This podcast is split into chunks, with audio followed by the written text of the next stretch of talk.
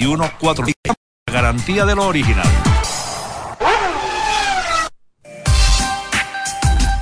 Mejora tu belleza en Clínica Sidme el doctor Jorge Martín es especialista en implantología dental y prótesis, así como su medicina estética y antienvejecimiento.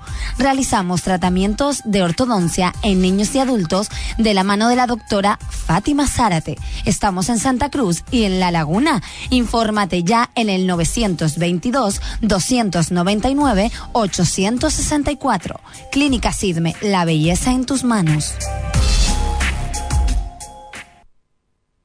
Llámanos. Llámanos al 922 98 31 76 o al 922 98 32 93. Son los teléfonos. La línea directa con Es Radio Tenerife. Anota 922 98 31 76 922 98 32 93. Espacios en sueño, catering exquisito y servicio impecable. Francachela Catering and Service. Ponemos la guinda.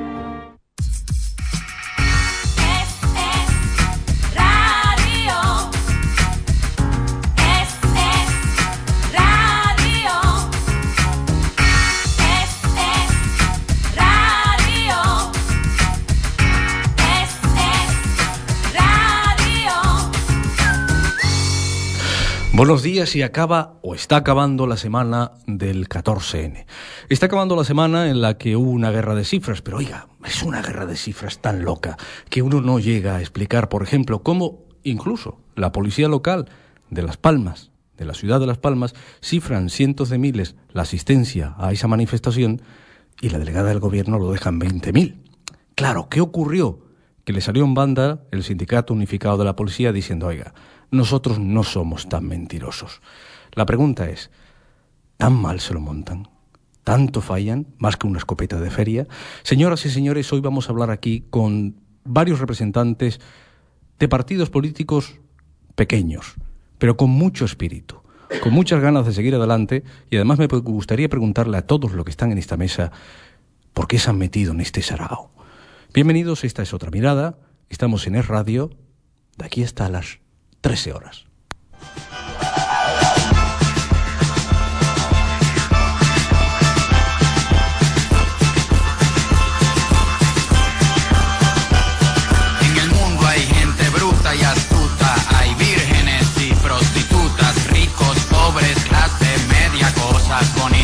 Bueno, estamos hablando para todo el archipiélago. Mm, Voy a saltarme algo el guion y voy a saludar, voy a pr- primero saludar a Ana Gallardo, que es miembro de la Mesa Territorial y portavoz de la Mesa Federal de ECU.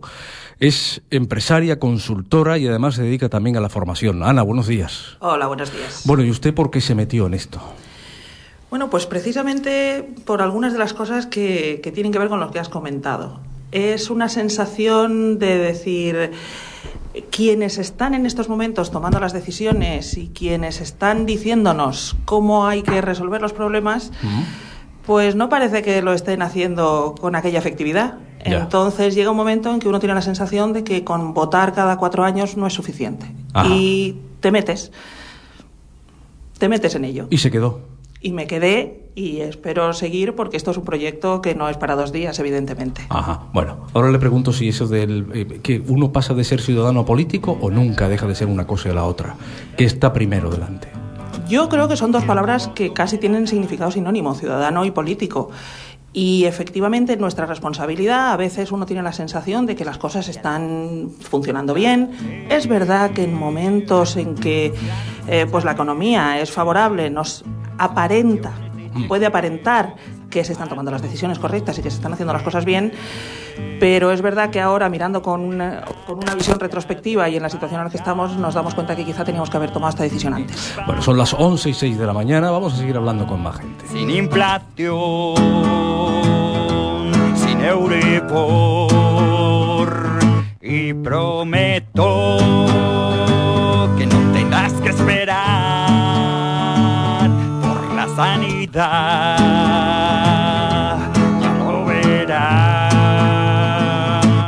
Bueno, y más ducho en estos terrenos de la política es, por ejemplo, Guillermo Guigú. Muy buenos días. Bueno, Guillermo Guigú es, concejal de Ciudadanos de Santa Cruz, es médico especialista en conductas adictivas, insisto, concejal de, de Ciudadanos de Santa Cruz. Siempre me equivoco por Santa Cruz, es- de Santa Cruz, Ciudadanos de Santa Cruz. Eh, no sé si tengo problemas con tu micrófono. Eh, a ver. Un- sa- sal- sí, tengo problemas con ese micrófono. si no- Ahora. Sí, ahora. Ahora sí, ahora sí, ahora te digo perfecto. Perdona. Eh, buenos días. Buenos días. ¿Le puedo tutear? Hombre, claro. Vale, ¿les puedo tutear a todos? Bien, vale, vale, vale, así no lo estoy preguntando. Eh, buenos días. Si, ¿Qué hacen los partidos chicos contra los partidos grandes? Si se puede llamar así. No, no, claro que se puede llamar así. O se puede decir así. Eh, hay partidos que tienen un respaldo determinado, pero no hablo de respaldo electoral, sino de respaldo empresarial y de respaldo económico y de, de un sinfín de situaciones que han hecho de este país un sistema casi bipartidista y que los propios aparatajes de los partidos no les interesa la, la presencia de otros partidos que realmente lo que hacen es distorsionar y perturbar los grandes acuerdos que alcanzan, porque en determinados momentos, pues el Partido Popular y el Partido Socialista parece que hacen las mismas políticas, las mismas, los mismos mensajes y las mismas formas de hacer política. ¿Usted ¿no? cree que han legislado precisamente a su favor siempre? No me, queda, no me cabe ninguna duda, es, absolutamente así. Eh, tenemos el tema de desahucio en este momento, en donde realmente después de haber estado muchos años en, el poder, cada uno de los dos partidos políticos nunca han mirado por otro lado, siempre han estado ausentes de la realidad y en este momento ni siquiera con la que está cayendo han sido capaces de llegar a acuerdos para intentar equilibrar un desajuste que para mí es un drama social. Ya. Eh, y usted se mete en política hace mucho tiempo. Yo me metí en política en el año 95, en el Partido Popular. ¿Cómo fue? ¿Usted le llamaron? ¿Cómo fue esto? Sí, a mí me llamaron porque la verdad tenía una sensibilidad política de toda mi vida, me ha gustado muchísimo y después de 20 años de profesional y de estar criticando por fuera de la actividad política, entendí que la lucha contra la corrupción era una necesidad absoluta en aquel momento, un gobierno socialista de muchos años en donde saltaron muchísimos disparates que se habían realizado en la gestión creí que en el Partido Popular y en el presidente Aznar estaban las soluciones, hasta que hace 12 años me di cuenta de que realmente era más de lo mismo y entonces con compañeros eh, de muchas procedencias políticas, pues decidimos eh, montar un grupo ciudadano que realmente lo que entiende es que otra forma de hacer política es posible y que desde luego eh, existe una necesidad absoluta de tener una voz propia a pesar de que los medios de comunicación ya se encargan de no darnos. A mí, a mí, Ana, hay una cosa que me llamó poderosamente la atención cuando hablé con la gente de ECU, ¿no? Eh, me dijeron, no, no, nosotros ni derechas ni de izquierda. Somos, usamos, me dijeron, ¿eh? Solo utilizamos el sentido común. Eh, eh, yo, yo, Guillermo, bueno, tú vienes de un partido de derechas, eh, Ciudadanos, que es un partido de derechas, ¿cómo lo sitúo en el espectro? No, pero Ciudadanos no es un partido de derecha, porque No es no un oyen partido, es una compañeros ahora mismo y me...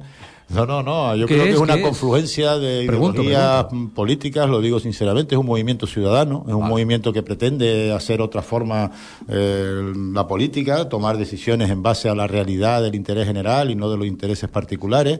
Y sí es verdad que pueden haber compañeros de derecha, pero pueden haber compañeros de izquierda y pueden haber compañeros de todo el espectro político. También hay nacionalistas. Quiero decir, nosotros no tenemos ningún tipo de visión determinada, sino que creemos que los problemas se tienen que solucionar buscando el sentido común y desde luego en en la administración local, que es donde nosotros tenemos nuestra actuación, es mucho más sencillo que cuando te enfrentas a una actividad parlamentaria o una actividad legislativa o una actividad de ese tipo. ¿no? Nosotros simplemente colaboramos activamente por un Santa Cruz mejor y esperamos que este proyecto pues siga creciendo y, y llegue a muchos pueblos de, de Tenerife y ojalá de Canarias. Vale, ahora hablamos de eso. Vamos a... Probablemente que todo eso debe ser verdad, aunque es más turbio cómo y de qué manera llegaron esos individuos a ser lo que son, ni a quién sirven cuando... Bueno, y Ramón Trujillo es coordinador de Izquierda Unida Canaria y profesor de enseñanza secundaria. Señor Trujillo, buenos días. Muy buenos días. Buenos días. ¿Usted cómo, cómo, cómo llega la política? ¿Por devoción? ¿Porque le llaman también? ¿Porque se mete en Izquierda Unida? ¿Era antes Izquierda Unida? ¿Cómo fue esto? Yo, yo me gustaría poner las posiciones sobre la mesa para que, que los oyentes conozcan cada cual y después hablamos del tema que nos ha reunido aquí, ¿no? Yo siempre fui simpatizante de Izquierda Unida y en la medida en que percibí que desde mi punto de vista la política de este país iba por la senda equivocada, pues me sentí con la motivación individual para dar el paso a entrar en la organización política. ¿Qué es ser, uy, usted es un maestro, ¿no? Sí. Maestro escuela. ¿Y qué es ser coordinador de Izquierda Unida? ¿Es como el secretario general en otras formaciones, por ejemplo? Sí, sí, es eso. Vale. Usted es el que más manda ahora mismo. ¿En Canarias? ¿O casi? Eh, sí, yo soy el portavoz de Izquierda Unida en Canarias. Vale. Usted se ha presentado, lo hemos visto en carteles electorales. Eh, bien, eh, eh, ¿qué, le, qué, qué le, le ha supuesto usted? Bueno, ¿qué le ha supuesto? ¿Cómo vio usted el, el 14N? ¿Cuál fue la, la reacción que tuvo? El 14N ya no la huelga general, la gente que fue o no fue el trabajo, sino la manifestación después. No tanto la de Las Palmas, que fue bastante numerosa, no nos olvidemos que estamos hablando para todo el archipiélago, sino también la de Tenerife la de Santa Cruz, que también me pareció bastante numerosa. Me lo pareció, ¿no?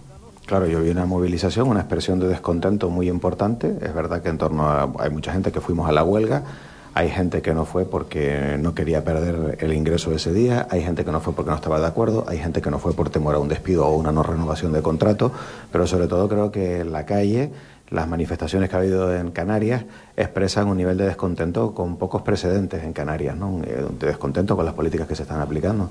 Y yo creo que el 14N fue una gran expresión de descontento social en la calle y ese descontento necesita articularse con mucha más potencia en lo sindical, en lo político y también en la organización social.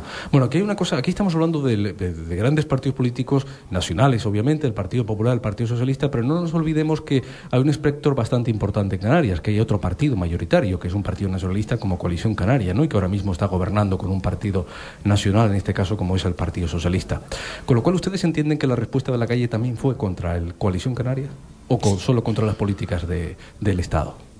Sin lugar a dudas, ¿no? Yo creo que un gobierno que lleva aquí 20 años gobernando en esta comunidad autónoma, que en el Ayuntamiento de Santa Cruz lleva toda la etapa democrática gobernando y que el rumbo que ha llevado es el que estamos padeciendo en este momento, yo coincido absolutamente con Ramón de que hay un descontento generalizado, una falta de credibilidad, de honradez y de honestidad en la propia gestión política. Eh, yo soy de los convencidos de que se ha estado gestando todo en función de intereses particulares y personales por encima de los intereses generales de la ciudadanía.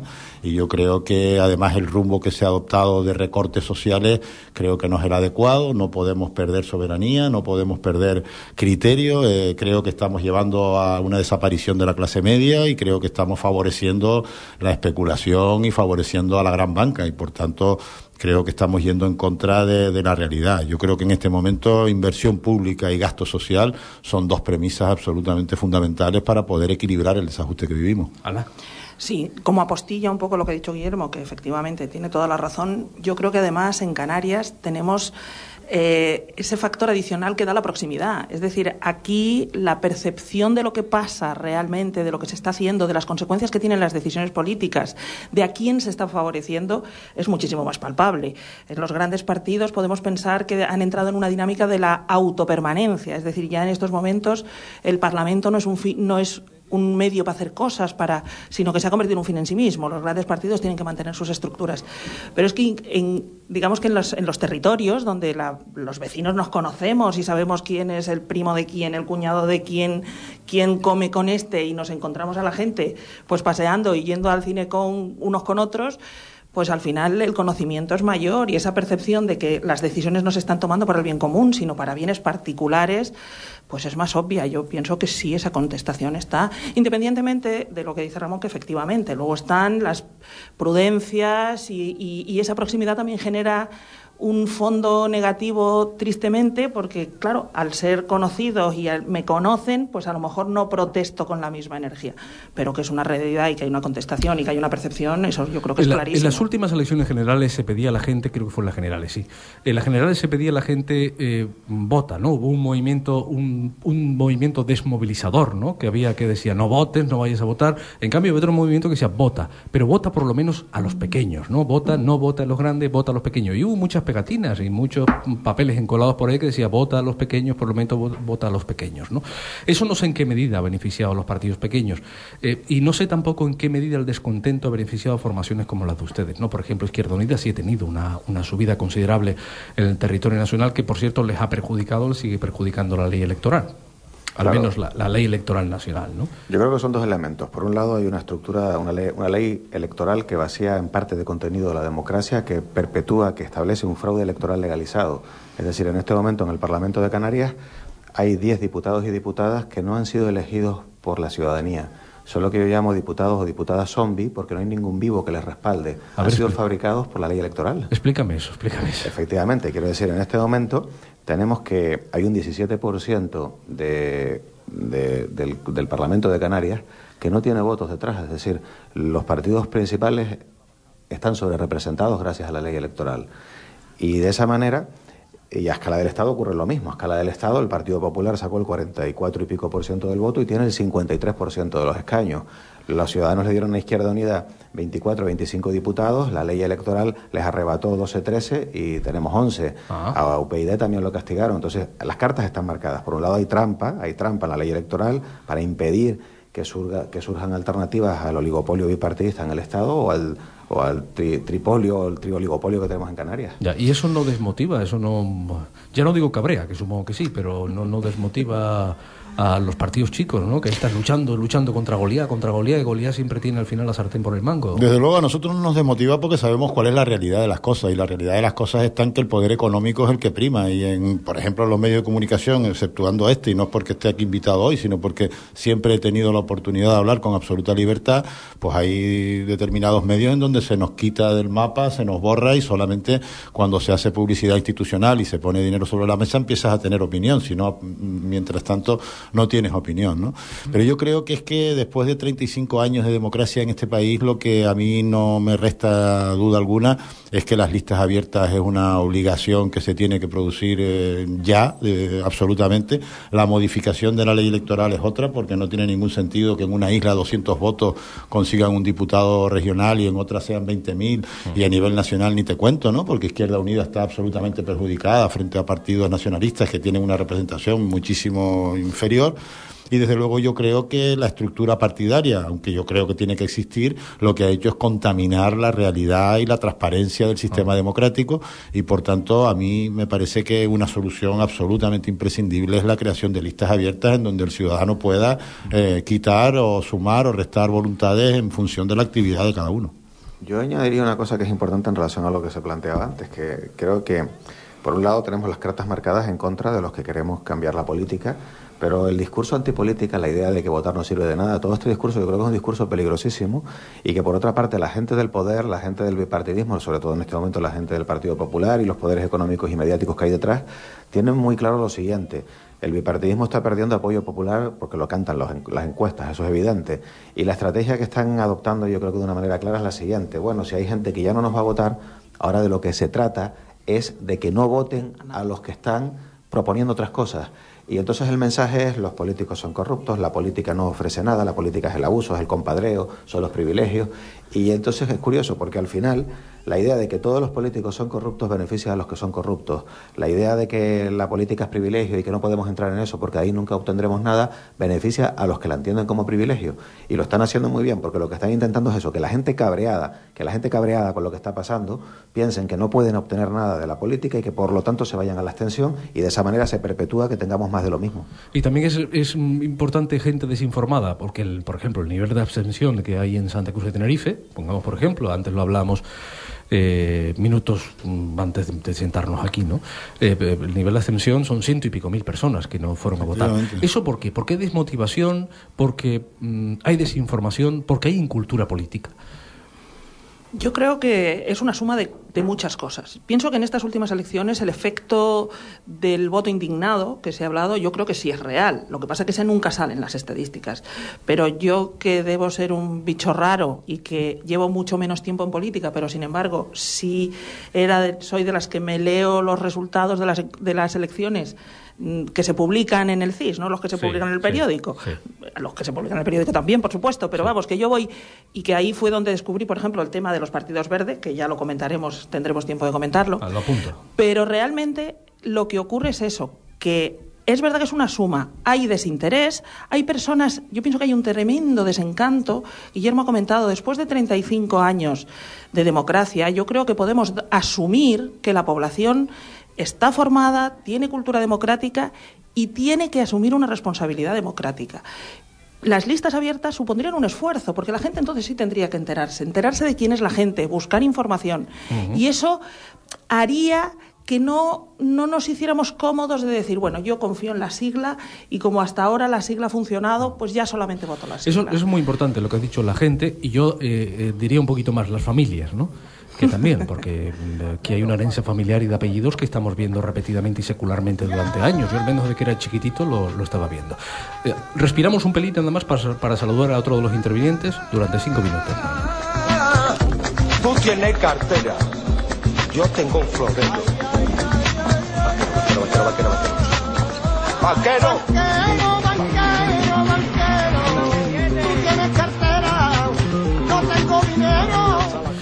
Banquero, banquero, tú tienes cartera. No, yo tengo cartera, tú tienes dinero, algo así. O tú tienes cartera, yo tengo dinero. Es un fantástico fandanguillo maravilloso que me va a dar pie para saludar al concejal de Alternativa, si se puede. Es abogado experto en urbanismo. Desde el año 1986 está vinculado al trabajo jurídico en los ámbitos sindical, urbanístico y de medio ambiente, así como al movimiento ecologista, en concreto al colectivo ATAN, y con el tiempo a otros muchos como Ben Magel, la coordinadora al Rincón Ecologista en Acción, etcétera. Se llama Pedro Arcila, al que saludamos. Pedro, le robamos cinco minutos de su mañana, que me parece que está de congreso. Hola, ¿qué tal? Muy buenos días. Buenos días. Encantado de estar con ustedes. ¿eh? Estábamos hablando, estaba hablando antes Ana Gallardo de Equo sobre el tema de la desmovilización o el descontento y yo tengo la sensación que precisamente no la desmovilización, pero sí el descontento llevó a que, por ejemplo, esa formación política, como sí se puede, eh, llegara a ostentar la alcaldía ahora mismo en Buenavista del Norte o llegara a tener representación en La Laguna, en Santa Cruz, en Tacoronte, en fin, en, otro, en otros ayuntamientos. Un dato histórico para ustedes, para un partido tan joven y tan nuevo. Sí, pero bueno, también hay mucho trabajo detrás. Es decir, en cierta manera, yo creo que sabemos expresar eh, ese descontento y transformarlo en, ilusión, por decirlo de, de, alguna forma, ¿no? Es decir, que era posible otra, otra manera de hacer política y no era solo un discurso, sino bueno, que se trabajó en los ayuntamientos que tuvimos las primeras experiencias en el 2007, pues en Buenavista, en Granadilla y en Tacoronte. Y eso y pues el trabajo también con los movimientos sociales nos dio un respaldo importante, ¿no? Muy uh -huh. interesante. Yo creo que la historia de la izquierda en Tenerife pues es un caso de base de los pocos que existen, ¿no? El de si se puede, la manera en que surgió y la manera que se mantiene y la manera que va creciendo, ¿no? Bueno, entonces abrimos un capítulo más, ¿no? Que sería sería digamos mantener la coherencia política. Y yo creo también eh, tener un proyecto, ¿no? Que en cierta manera es lo que te permite debatir con los ciudadanos pues la oportunidad de empezar con algunas acciones concretas o con otras. Y otro también es el método de trabajo, ¿no? que es mm, sobre todo lo que llamamos nosotros una democracia radical, es decir, eh, debatirlo desde la base, a través de asambleas vecinales, a través de asambleas de los afiliados, ir construyendo lo que puede ser la posición política de una organización, ¿no? no por eh, un cuadro de dirigentes, sino bueno, a partir de los problemas, de lo que nos transmiten los, los, los que sufren los problemas reales, que Pedro. somos todos, ¿no? que somos la ciudadanía, uh -huh. a partir de ahí ir construyendo una una decisión política, ¿no? Ya. Tengo tengo ciertas deficiencias con el con no sé si es porque tiene el teléfono el micro el teléfono tapado, pero en algunos momentos se va y viene la viene la voz. Ajá. Bueno. ¿Será que hay poca cobertura aquí en Buenavista? Bueno, no puede, ser, sí, Buenavista, la verdad, estamos, estamos lejos. Estamos. Bueno, estamos aquí, nos acompaña Ramón Trujillo, coordinador de Izquierda Unida, Guillermo Guiú, que es colega suyo, al menos de sillón en el Pleno del Ayuntamiento de Santa Cruz, y Ana Gallardo, que es miembro de la Mesa Territorial y portavoz de la Mesa Federal de ECUO, ¿no? Y estamos hablando de eso, de, de la importancia de los partidos pequeños o el nacimiento de esos partidos pequeños al albur de la decepción de los partidos nacionales o de los partidos grandes, ¿no? Ahí cabe Ahí cabe, por ejemplo, lo que estamos hablando, ¿no? La alternativa sí se puede. Eh, ¿Usted cree que el trabajo va por ahí? ¿Que el trabajo va por convencer a la gente de que la alternativa está en los partidos pequeños que le pueden dar una respuesta inmediata? Eh, yo creo sobre todo en estos dos factores, ¿no? Eh, bueno, en primer lugar, un saludo a todos los compañeros y a las compañeras que se encuentran en el estudio. Buenos días, a, Pedro. Buenos días. A Guillermo, a Ramón y a la compañera de, de ECO. Eh, yo creo que el trabajo está en estos dos factores, ¿no? Y ustedes resaltaron algunos, el tema de la coherencia, que la coherencia se puede traducir en, en trabajo, ¿no? Eh, que la gente vea pues que al día siguiente de las elecciones sigues trabajando y con el mismo ímpetu que tenías en la, en la, durante la campaña electoral. Eso por un lado. Y después la gente también quiere cambiar otra forma de, de, hacer política. Y eso tiene mucho que ver con la manera en que se tomaban las decisiones hasta ahora, por, digamos, por partidos mayoritarios, ¿no? En esto que digo de una estructura un poco piramidal en el que no había tampoco un debate eh, directo con la ciudadanía y en ocasiones mm, un poco mm, manipulado con la con la afiliación con, con los simpatizantes de manera más directa no cuando yo creo que la gente lo que demanda es todo lo contrario no es, es poder participar de manera plena en decisiones que te afectan directamente. Esto es- tiene una, una cierta complejidad y tiene alguna que otra dificultad, pero yo creo que es lo que, o al menos lo que percibimos nosotros, es lo que demanda eh, cada vez con mayor, eh, digamos, con mayor ímpetu la, bueno, la ciudadanía, el pueblo, el término que se le quiera, el, término que se le quiera dar. Y eso es un poco lo que puede salvar también la política, ¿no? Aun cuando sea complejo, eh, todo este proceso y puede ser en determinadas ocasiones un, tanto lento y en determinadas ocasiones también puede tener digamos, algunos inconvenientes, y yo creo que es la fórmula que nos puede hacer salvar eh, de lo que es eh, la, la política en mayúscula, ¿no? Y que es la, la política que, que- que cada uno quiere para cuestiones muy concretas y a partir de ahí reflexionar sobre cuestiones más globales, ¿no? Y eso sería necesario, y yo creo que lo hacemos con bastante facilidad los partidos pequeños, y lo han olvidado desde hace muchísimo tiempo los partidos mayoritarios que se han convertido en partidos muy vinculados a, los, a poderes fácticos, quizás a, a todo el aparato del Estado que es de cierta manera un poco inamovible, etcétera, etcétera. Ese es el, el, el- el problema fundamental que yo veo, sobre todo en el Partido Socialista y en el Partido Popular, ¿no? que tienen una forma de funcionar que a la gente no le que a la gente le resulta como muy ajena, ¿no? Y entonces ahí está ese, esa crítica hacia la política, hacia los políticos, incluso llegué a hablar de clase política, algún término que, que yo creo que detesto, pero que tiene una parte de razón también, porque parece en, en ocasiones al, al prolongarse demasiado algunas personas en el poder, pues sí es verdad que se crea como una especie de casta, ¿no? Y eso también hay que ir eliminándolo, a lo mejor con algunas medidas muy concretas, ¿no? Sobre el tipo de duración máxima de los mandatos, etcétera, etcétera. Pedro Arcila, gracias por haber estado aquí en este programa que se llama Otra Mirada, en Es Radio para el Archipiélago. Es solo una cosita, ya que le hemos molestado, ¿de qué están, qué están ahí? ¿De trabajo hoy? ¿De trabajo de campaña? ¿Qué están haciendo? Eh, no, es un congreso en el que estamos debatiendo dos documentos, documentos fundamentales para cualquier organización política, que es el documento ideológico y el documento estratégico y después un, un aspecto así organizativo, interno y demás. Ahora mismo estaba Fernando Sabaté pues haciendo, digamos, una memoria de todo lo que se ha hecho en estos últimos años, resaltando las cuestiones positivas, pero también la- las cuestiones en las que hemos ido fallando, ¿no? Eh, en ese momento fue cuando me fui, ya creo que empieza el ideológico, que creo que tengo que intervenir. Bueno, pues muy bien, gracias y buenos días. Bueno, un saludo a todos. Buenos días, buenos días. Hasta luego.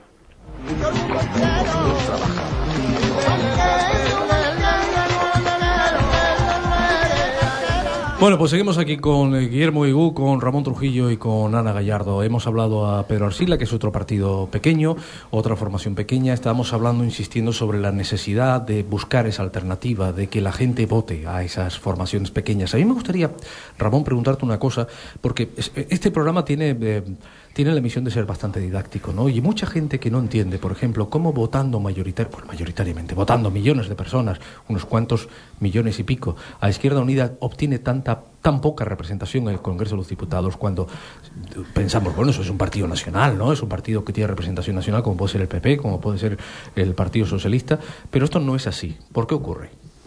Bien, eso ocurre por algo muy sencillo y es que cuando el espacio en el que se vota, las circunscripciones, se, en este caso son provinciales, cuanto más se dividen las circunscripciones, más se perjudican a los partidos más pequeños y más se premia a los más grandes. Luego está la ley de OM, que favorece en la asignación de escaños al partido mayoritario. Están las barreras electorales, que están haciendo un daño permanente, no solamente para las instituciones de ámbito, o sea, no solamente para el Congreso de los Diputados, sino también en las elecciones municipales. Por ejemplo, yo fui candidato al Cabildo en las últimas elecciones autonómicas, obtuve la candidatura que encabecé un 4,7% del voto y no entré en el, en el, en el Cabildo de Tenerife. Eso fue eh, producto de la ley electoral, es decir, la ley electoral tergiversó la voluntad de una parte de la ciudadanía de Tenerife. ¿Por qué? Pues porque yo obtuve un respaldo de 18.500 votos. Cada uno de los consejeros y consejeras que se sientan en este momento en el Cabildo tienen un, de- un respaldo medio de aproximadamente 10.000 y pico votos.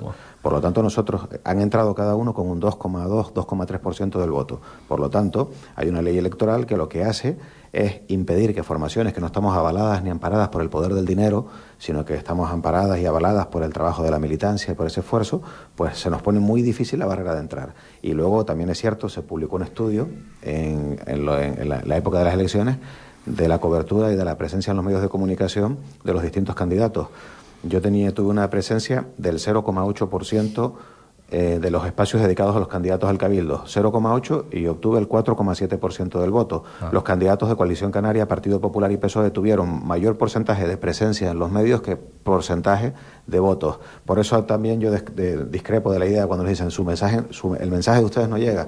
No, no, no, no es que no llegue, es que no se emite, que son dos cosas Yo distintas. creo que Guillermo ni apareció. Bueno, yo te voy a recuerdo, decir- yo recuerdo una frase, perdona, eh, voy a contar una anécdota, perdóname, eh, Ana. Yo, yo, en estas elecciones eh, municipales últimas, que alcanzaron ustedes un concejal, la representación tuya, eh, escuché una declaración del que ya no es alcalde de Santa Cruz de Tenerife, cabreado con la política, con la campaña que había llevado su partido, diciendo, ¡jo! Mira tú, ciudadanos, que no hizo nada, no tenían ni dinero y han sacado un concejal, ¿no? Eso sí es gestión. Eh, Pues eso sí es gestión, claro. Cuando tienes a todos los medios de comunicación aplaudiéndote y favoreciéndote y pagando cenas y viajitos que- con dinero público. yo me tengo eso guardado en mi memoria. No, no, me yo te lo agradezco que lo, que lo digas. Yo, yo lo digo donde me quieren oír. Mira, la televisión pública canaria, Ajá. no solo en campaña electoral, sino después de un año de ser concejal, todavía no ha tenido la oportunidad de pedirme la opinión en ninguno de los temas relacionados con la gestión del ayuntamiento. Con lo mosca cojonera que eres y no eres Pues no hay forma, debe ser que por eso, por ser mosca cojonera precisamente no estoy en el dictado de lo que ellos quieren poner en su gran televisión autonómica. Permíteme la licencia, permíteme lo que he dicho, quiero decir. Oh, te lo permito porque es verdad, por supuesto, si no tengo ningún inconveniente en decirlo y aquí que me lo dejan decir, pues encantado que lo tú además hagas de eco. Yo creo que esto es una desvergüenza, lo digo con sinceridad. Aquí al final las campañas electorales son campañas económicas, son campañas empresariales, son campañas en donde hay determinadas personas que con apoyos muy determinados y muy concretos mm, si nos vamos a nivel nacional, ¿cómo las entidades bancarias están mm, quitándole préstamos multimillonarios a partidos políticos sin, y después están desahuciando a las personas? O sea, esto es un disparate que hemos construido en base a una estructura partidaria que lo único que pretende es perpetuarse en el poder y ante la pregunta que tú hacías antes, yo es que eh, en- a nivel nacional existen dos partidos, pero es que a nivel canario la presencia de Coalición Canaria ha distorsionado absolutamente la realidad de todas las realidades, porque excepto algún medio que ahora mismo está dándole codazo, todos los demás han estado a disposición de lo que ellos dijeran en el momento que lo dijeran, incluso anulando informaciones que se sacan porque no son, eh, digamos, beneficiarios los que gobiernan las instituciones, que en definitiva son quienes hacen las publicidades institucionales. Sí. Eh, abundando, aprovechando que estamos hablando un poco de lo que es la ley electoral y las distorsiones que la actual legislación impone, yo me gustaría, porque lo tuve que vivir en carne propia, comentar que no es ya solo que la ley DON favorezca matemáticamente o estadísticamente a los partidos mayoritarios y que además haya dificultades con el tema de las circunscripciones electorales o incluso con el hecho de los límites para acceder a las instituciones. Es que vamos más lejos. Desde primero, desde no recuerdo exactamente si fue en enero de 2011, se aprobó una, una modificación a la ley electoral que hace que las nuevas formaciones electorales que no han tenido representación en elecciones anteriores necesitan además pasar por un trámite previo que es, es obtener unos determinados números de avales. Es decir, hay que conseguir que la gente, salir a la calle a obtener que la gente firme para que te puedas presentar. Fijémonos hasta qué punto estamos poniendo barreras.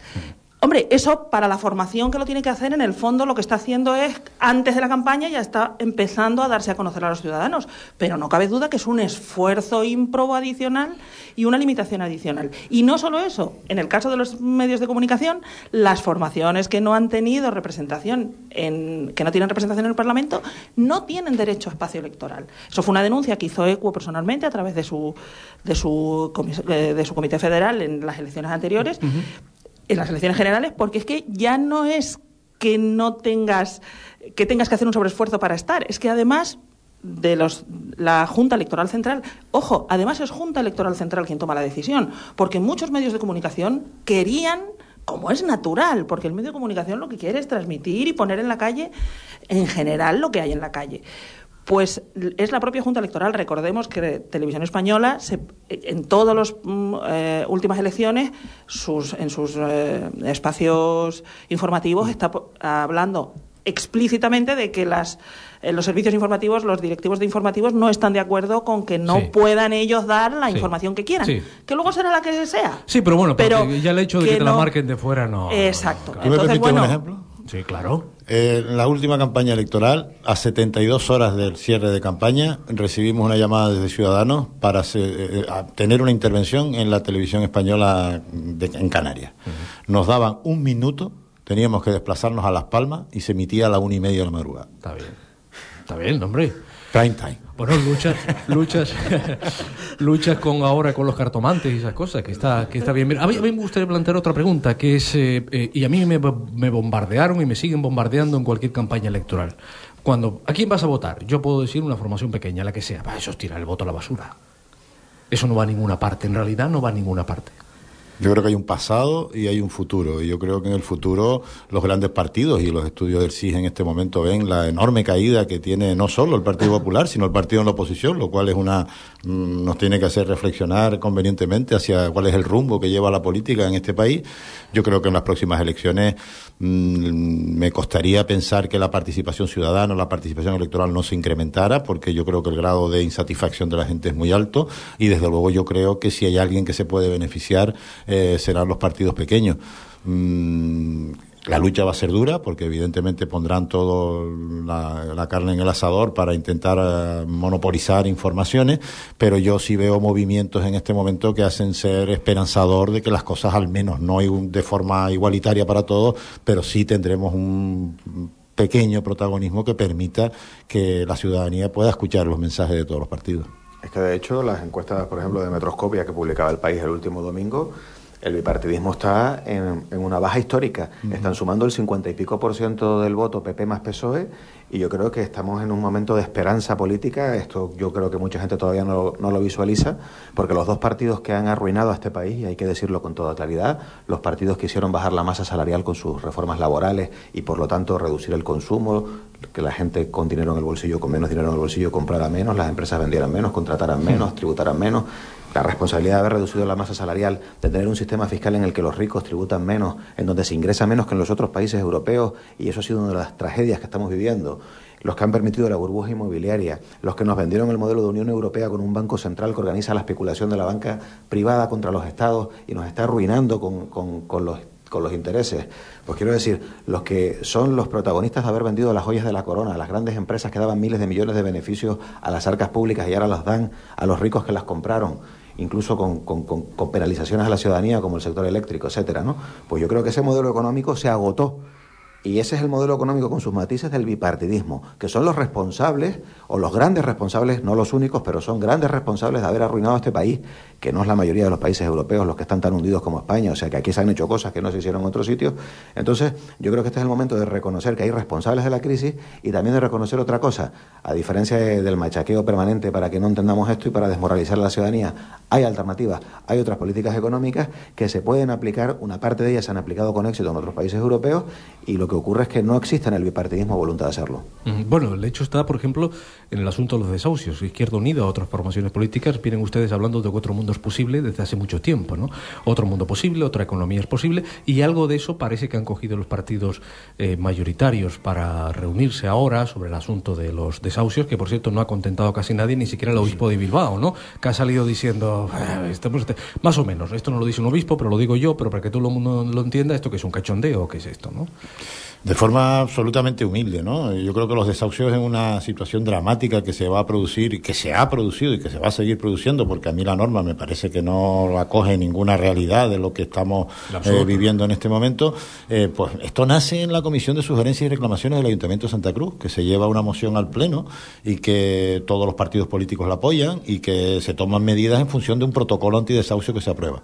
Al final los beneficios y los logros y los santos aquí son otros y no realmente todas las fuerzas políticas. Izquierda Unida, yo creo que, que la huelga de hambre de José Manuel Corrales es un salto cualitativo y un impulso importante para que la gente tome conciencia de lo que estaba ocurriendo.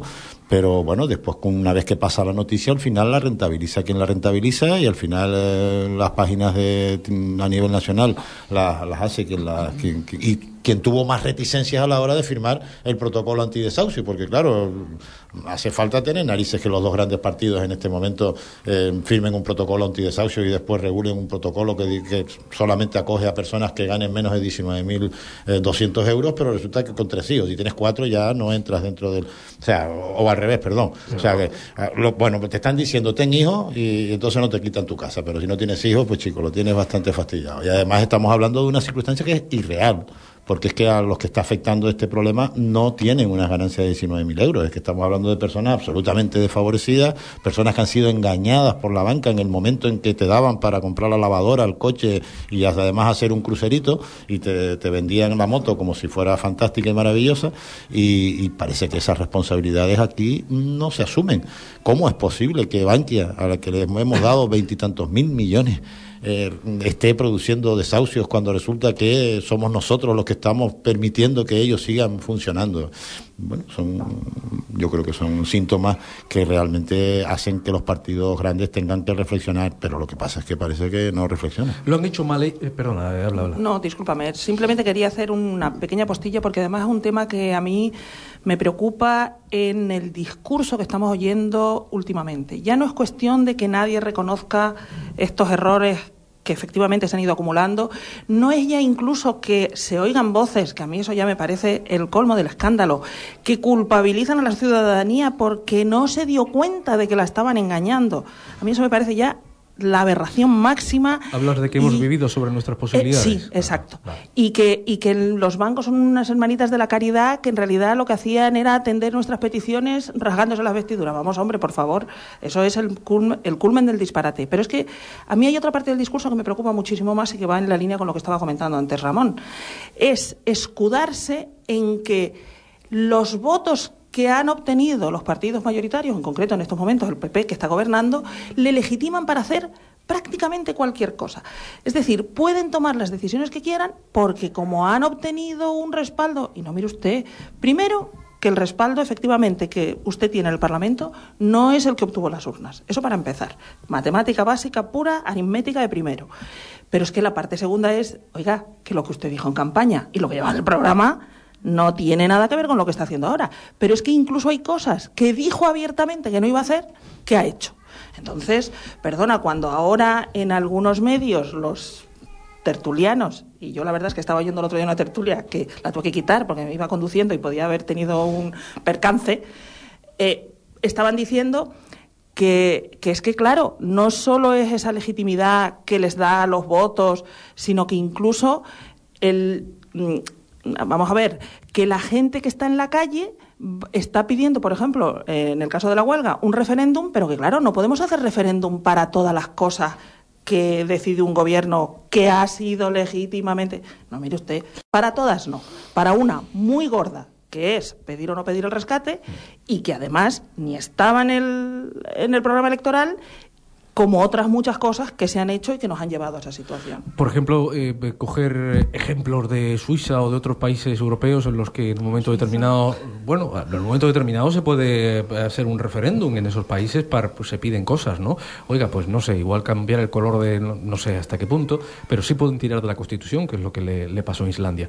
Quizá en España, pregunto, eh, teniendo una una ley electoral en ese, en ese aspecto más laxa, donde se nos pueda consultar a los ciudadanos eh, de vez en cuando, significaría que hubiera menos presión social, que tuviéramos nosotros un punto de desahogo.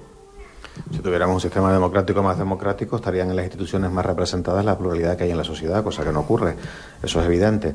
De todas formas, yo también creo que en esto hay un problema de fondo gordo, y es que al final, cuando estamos hablando de que el derecho a la vivienda prevalezca sobre el derecho a lucrarse eh, especulando con vivienda, cuando estamos hablando de preservar la sanidad pública, la educación pública, ahondar en la atención a la dependencia, cuando estamos hablando de mejorar las pensiones públicas, cuando estamos hablando de derechos laborales, cuando estamos hablando de todo eso y estamos reclamando eso, estamos hablando de políticas, de políticas que son políticas de izquierda en el sentido más general, en el sentido de que implican redistribuir la riqueza. Entonces, claro, le estamos pidiendo a la derecha que aplique políticas de izquierda, le estamos pidiendo a un manzano que no de manzana, sino otra fruta. Entonces, en cierta medida, estamos pidiendo cosas imposibles. Yo también pienso que es importante que pensemos a quién respaldamos en las urnas para no tener que manifestarnos en la calle contra lo que hicimos en la urna. Hay que entender que las políticas que se reclaman en la calle no tienen nada que ver con lo que con las que con las que representan los partidos que nos están gobernando. Entonces yo creo que sí es importante tomar conciencia de que otras políticas las tienen que hacer otros políticos.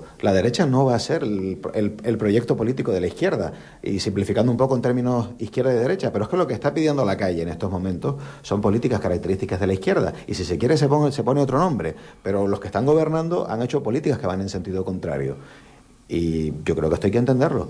Y es importante entender que en este momento hay salidas que no se van a aplicar nunca. Y digo una a modo de ejemplo. Los técnicos de Hacienda agrupados en Gesta plantearon en agosto una serie de medidas para recaudar y ponernos en la media europea, recaudar seis puntos de PIB, 60.000 millones de euros. Los técnicos de Hacienda que están en la realidad nos han propuesto eso. Si recaudáramos esos 60.000 millones, el déficit quedaría por debajo del 3%, no habría que recortar nada y a partir de ahí podríamos hacer una política no recesiva, no de recortes, sino además expansiva. Eso está fuera de la agenda del Partido Popular y del PSOE, que engañan a la gente diciendo que no hay alternativas. Mienten.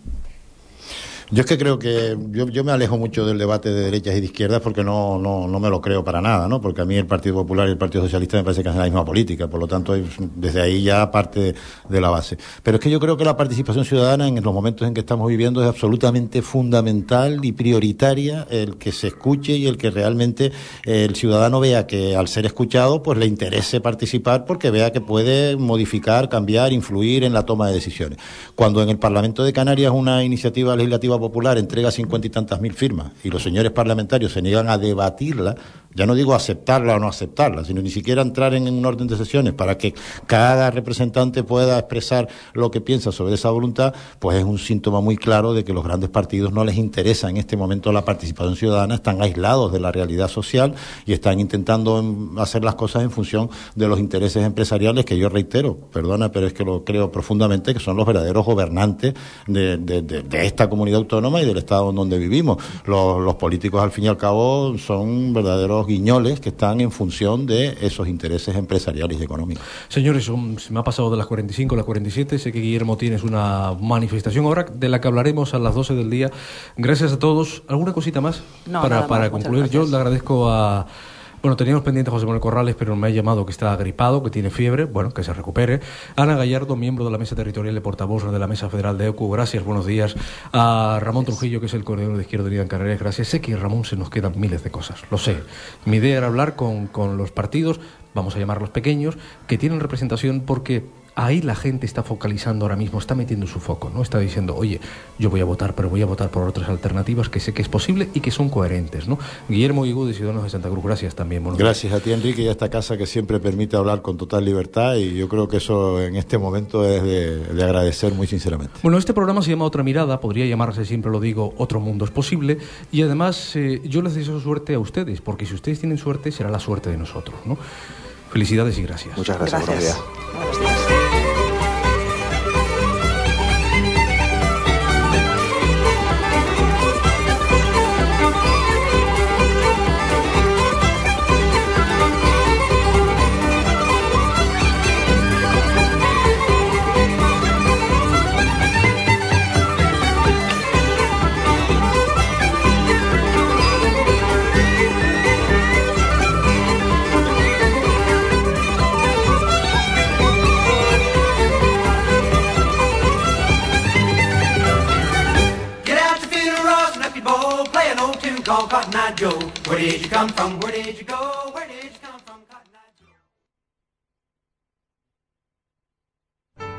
Did y Pablo son conscientes de la importancia de su futuro y participan en el desarrollo económico y social de Canarias, porque Yaisa y Pablo tienen su cuenta joven en Caja 7.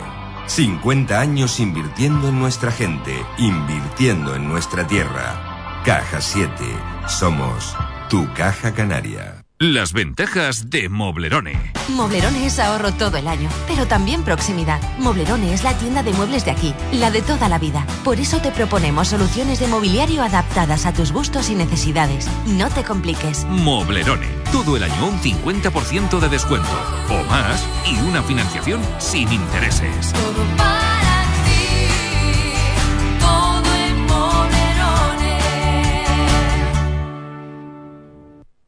En Conforama queremos que vivas los sofás, que sientas la convivencia en un gran cheslón, la comodidad de un sillón individual, la cercanía en un sofá para dos. La amplitud de la rinconera vale extra grande por tan solo 799 euros. Siente cada momento con Conforama. TV Nalver, electrónica informática, soluciones wifi, sonido e iluminación profesional, iluminación LED, Nalver, equipamiento para DJs, estudios de grabación, microfonía inalámbrica, sonido en vivo, altavoces, Nalver, mesas de mezcla, iluminación espectacular con tecnología LED. Te lo repito, TV Nalver, más de 20.000 productos en stock, calle San Antonio 40 y 44, en Santa Cruz 922 27 16 16, www.tvnalver.com. Aquamóvil Cuartos de Baño le ofrece su plan Renove. Sustituya su bañera por un amplio plato de ducha Duscholux, con su correspondiente mampara de ducha por 995 euros, incluida la mano de obra. Sí, todo por tan solo 995 euros. Aquamóvil, en la calle Goya 5, en Santa Cruz. Aparcamiento gratis en estacionamientos Greco. Aquamóvil.com. ¿Necesita limpiar su oficina, comunidad, garaje, cristales? En Limpieza Hogar Canario le daremos soluciones a sus problemas de limpieza. En Limpieza Hogar Canario venimos barriendo con todo sin dejarle limpio el bolsillo. Limpieza Hogar Canario 922 62 20 74. Telemaratón Solidario, la mayor recogida de alimentos de nuestra historia. Acude con alimentos no perecederos este 15 de diciembre a la Torre de la Concepción, La Laguna. Más de 40.000 tinerfeños lo necesitan. Te necesitan. Mírame televisión. Ahora más que nunca. Es Radio Tenerife, beneficia a tu negocio. Si quieres ver cómo aumentan las ventas cada día, anúnciate en Es Radio Tenerife. Los últimos datos de la encuesta de Sigma 2 indican que la población de poder adquisitivo medio alto es la que escucha Es Radio Tenerife. Sabes, siempre he soñado con ser un juguete de jugueterías Lifer. Aquí hay muchísimos con los que hacer amistad. Pues si has llegado hasta aquí, es que has superado las pruebas de calidad más exigentes. Los que trabajan en Lifer lo saben todo de nosotros. Pues claro, para asesorar a quienes preguntan por juguetes educativos divertidos y a muy buenos precios. en 20 segundos. Déjense de cháchara, que ya viene. Pues venga, venga, haz lucir palmito. Juguetes para crecer. Juguetes para vivir. www.lifer.es otra vez, pero si ya sé que no se puede. Vas a decirme que es imposible, pero por lo menos déjame que lo intente. Sí, me di cuenta demasiado tarde, sé que aún podemos arreglarlo. Bueno, pues nos quedan unos minutos todavía para enfrentarnos a las 12 del día. Otra mirada. Aquí estamos en Es Radio para todo el archipiélago. Pilar Casaseca, buenos días. Buenos días. Buenos días. Después de esta tertulia que hemos tenido, la tertulia política de hay otras alternativas posibles, hay otras ideas que existen y hay otras verdades. Yo siempre digo, hay una cara en la, una, una cara en la moneda. Dale la vuelta y seguro que hay otra, ¿no? Y siempre hay, después de una A hay un B, seguro. Yo creo que siempre hay que preguntarse las cosas dos veces, Pilar. ¿Tú qué opinas? Hombre, por supuesto. Sí, Estoy ¿no? de acuerdo Y que siempre hay una oportunidad. Cuando te quieren vender la moto, igual te la están vendiendo bien, pero siempre, bueno, voy a mirar otros catálogos a ver si Por si acaso. por si acaso hay otras cosas que no se parecen en esta en nada y me y me convienen. Eh, hay un andancio, ¿no?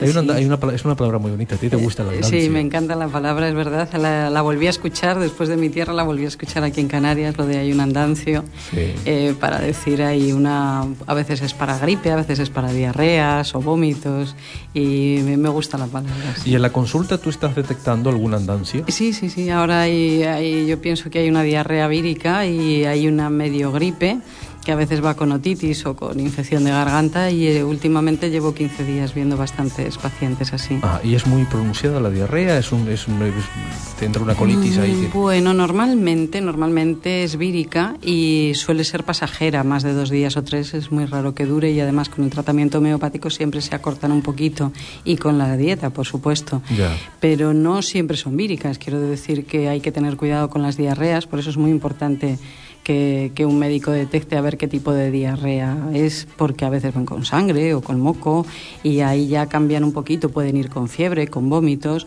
No es lo mismo en un bebé o en una persona mayor que tiene diabetes u otra enfermedad que en un niño normal y sano hay que siempre diferenciar, siempre hay que hacer un diagnóstico diferencial, lógicamente. Vale, o sea que hay que tener mucho cuidado en principio con qué determinada población. Por ejemplo, si, ve- si ahora me están escuchando, decir, uy, si es un niño de tal edad, hay que ir corriendo. Bueno, en las hay que- edades extremas, o sea, tanto en los muy pequeñitos como en los muy mayores y en los enfermos, que ya tienen la inmunidad un poquito baja, es donde hay que tener cuidado, sobre todo, sobre todo con la deshidratación, que nos puede pasar a todos, ¿eh? incluso estando sanos. Pero la deshidratación quizás es el, el conflicto más grave que se suele dar en una diarrea. Vale. Y es importante que el médico de oriente, detecte, trate. Lo importante es cortarla cuanto antes, tratarla cuanto antes con Mm, alimentos. No siempre. Bueno, en los lactantes, por ejemplo, hay que seguir. Si está tomando el pecho, eh, tienen que continuar tomando el pecho materno, salvo contraindicaciones del médico expresas o la leche maternizada que, que viene, porque en los lactantes se ha visto que si se les deja de alimentar se ponen peor. Y en general no es que se trate de, de dejar de comer, sino de comer alimentos especiales que no agraven la diarrea. Entonces hay distintos tipos de diarreas. Fíjate que hay diarreas que están producidas por los edulcorantes artificiales o por exceso de frutas o por incluso por virus que simplemente son muy acuosas que desaparecen rápido, pero hay otras veces que duran mucho tiempo y ahí es donde es muy importante la hidratación y la alimentación correcta. ¿Cuál es la alimentación correcta? La que no tenga fibra, que no tenga crudos y sobre todo, lo más importante, que no tenga lácteos ni azúcar. ¿Por qué? Eh, porque en el caso de tomar lácteos, normalmente eh, mientras se tiene la diarrea hay una intolerancia a digerir la lactosa. Entonces, si se toman lácteos, se va a agravar esa diarrea. Entonces, lo ideal es los yogures dejarlos para después de que se ha curado la diarrea y durante la diarrea tomar más bien. Yo siempre mando o bien papa, mm, bien guisadita, con un poquito de sal, o bien arroz y siempre con zanahoria, porque la zanahoria es eh, un poquito de zanahoria, el caldo de la zanahoria es bastante bueno para la diarrea. Ya, lo de la papa me llama la atención. Sí. Usamos una papa sin piel, obviamente. Sí, sí, Bueno, sin digo- piel y digo se puede sí, hacer puré o tomarla escachadita Ah, o con un poquito de sal. Pero nada más. No bueno, si la diarrea es grave, es mejor nada más. Vale. Si ya dura muchos días, a lo mejor hay que añadir un poquito de pescado guisado porque no se pueden perder proteínas. Y lo molemos, lo molemos todo ahí, que está muy Sí, rico, o ¿no? se Como escacha un poquito, a los niños les suele gustar y o se toma por trocitos, a ellos les suele gustar. La y papa, también, fíjate, la fécula Sí, ahí, sí, ¿no? sí, sí. La papa va bien y el, arroz que es de toda la vida, incluso el agua de arroz que se conoce desde siempre. Pero da igual si es arroz blanco o arroz integral. No, porque el Normalmente- arroz, el arroz integral tiene mucha fibra. Si tiene demasiada fibra, normalmente se utiliza el arroz blanco o el agua de arroz blanco con un poquito de sal y yo siempre le pongo una zanahoria para que el caldito se quede ahí. Ya. Y entonces lo ideal es hacer reposo digestivo y luego hay una cosa que normalmente se da que es el suero oral, pero el suero oral no tiene nada que ver con las bebidas de los deportistas o con el Aquarius. Entonces, eso sí que está contraindicado. Hay que tomar, si se toma suero oral, que ahora lo hay en la farmacia preparado, que no merece la pena ya prepararlo en casa porque aquí en nuestra en todas nuestras farmacias está disponible y no es demasiado caro y merece la pena, digamos, hidratar bien al niño o al adulto para que no se deshidrate y pierda sales, que es el problema importante. Eh, ahora te pregunto sobre el tratamiento homeopático, que me interesa muchísimo, Sí, por supuesto, sí. ¿no? Porque además eres especialista en nutrición y en eso. Sí. Pero eh, has hablado del, del suero que se puede comprar. ¿Y yo puedo hacer un suero en casa? Sí, se puede hacer en casa, pero yo, como hay, y hay, hay fórmulas fantásticas con azúcar, con sal, con un poquito de limón, pero y con bicarbonato, pero como las proporciones son muy peculiares y siempre, mm, yo creo que es muchísimo más fácil comprar el suero oral en la farmacia, Ya, ya, que ya, es muy fácil de encontrar, muy barato e incluso los centros de salud lo Pero proporcionan. lo que, que lo podemos hacer si tuvimos, tenemos conocimientos y lo aprendemos. Eso que es, no- que no se habría- puede hacer, de hecho, antes no teníamos en las farmacias y, lo, y Sí. dábamos la fórmula en los centros de salud cuando yo empecé a trabajar. Eso, nada de bebidas isotónicas, que no tienen nada que no. ver, ¿no? Y, Las y churras cuidado, con las marinas no, tienen nada que ver. tiene nada que ver. Y luego cuidado con los edulcorantes artificiales, porque los chicles, por ejemplo, los edulcorantes que traen, pueden dar diarrea. O sea, pueden ser la causa de la diarrea y de las chuches sin azúcar. Y de- Además es verdad, alguno que alguno si lo lees atentamente dice la ingesta excesiva del Sí. chicle te puede ocasionar diarrea. Sí, claro. pero los niños a veces toman muchas chuches y muchos edulcorantes y refrescos y Vale. bueno.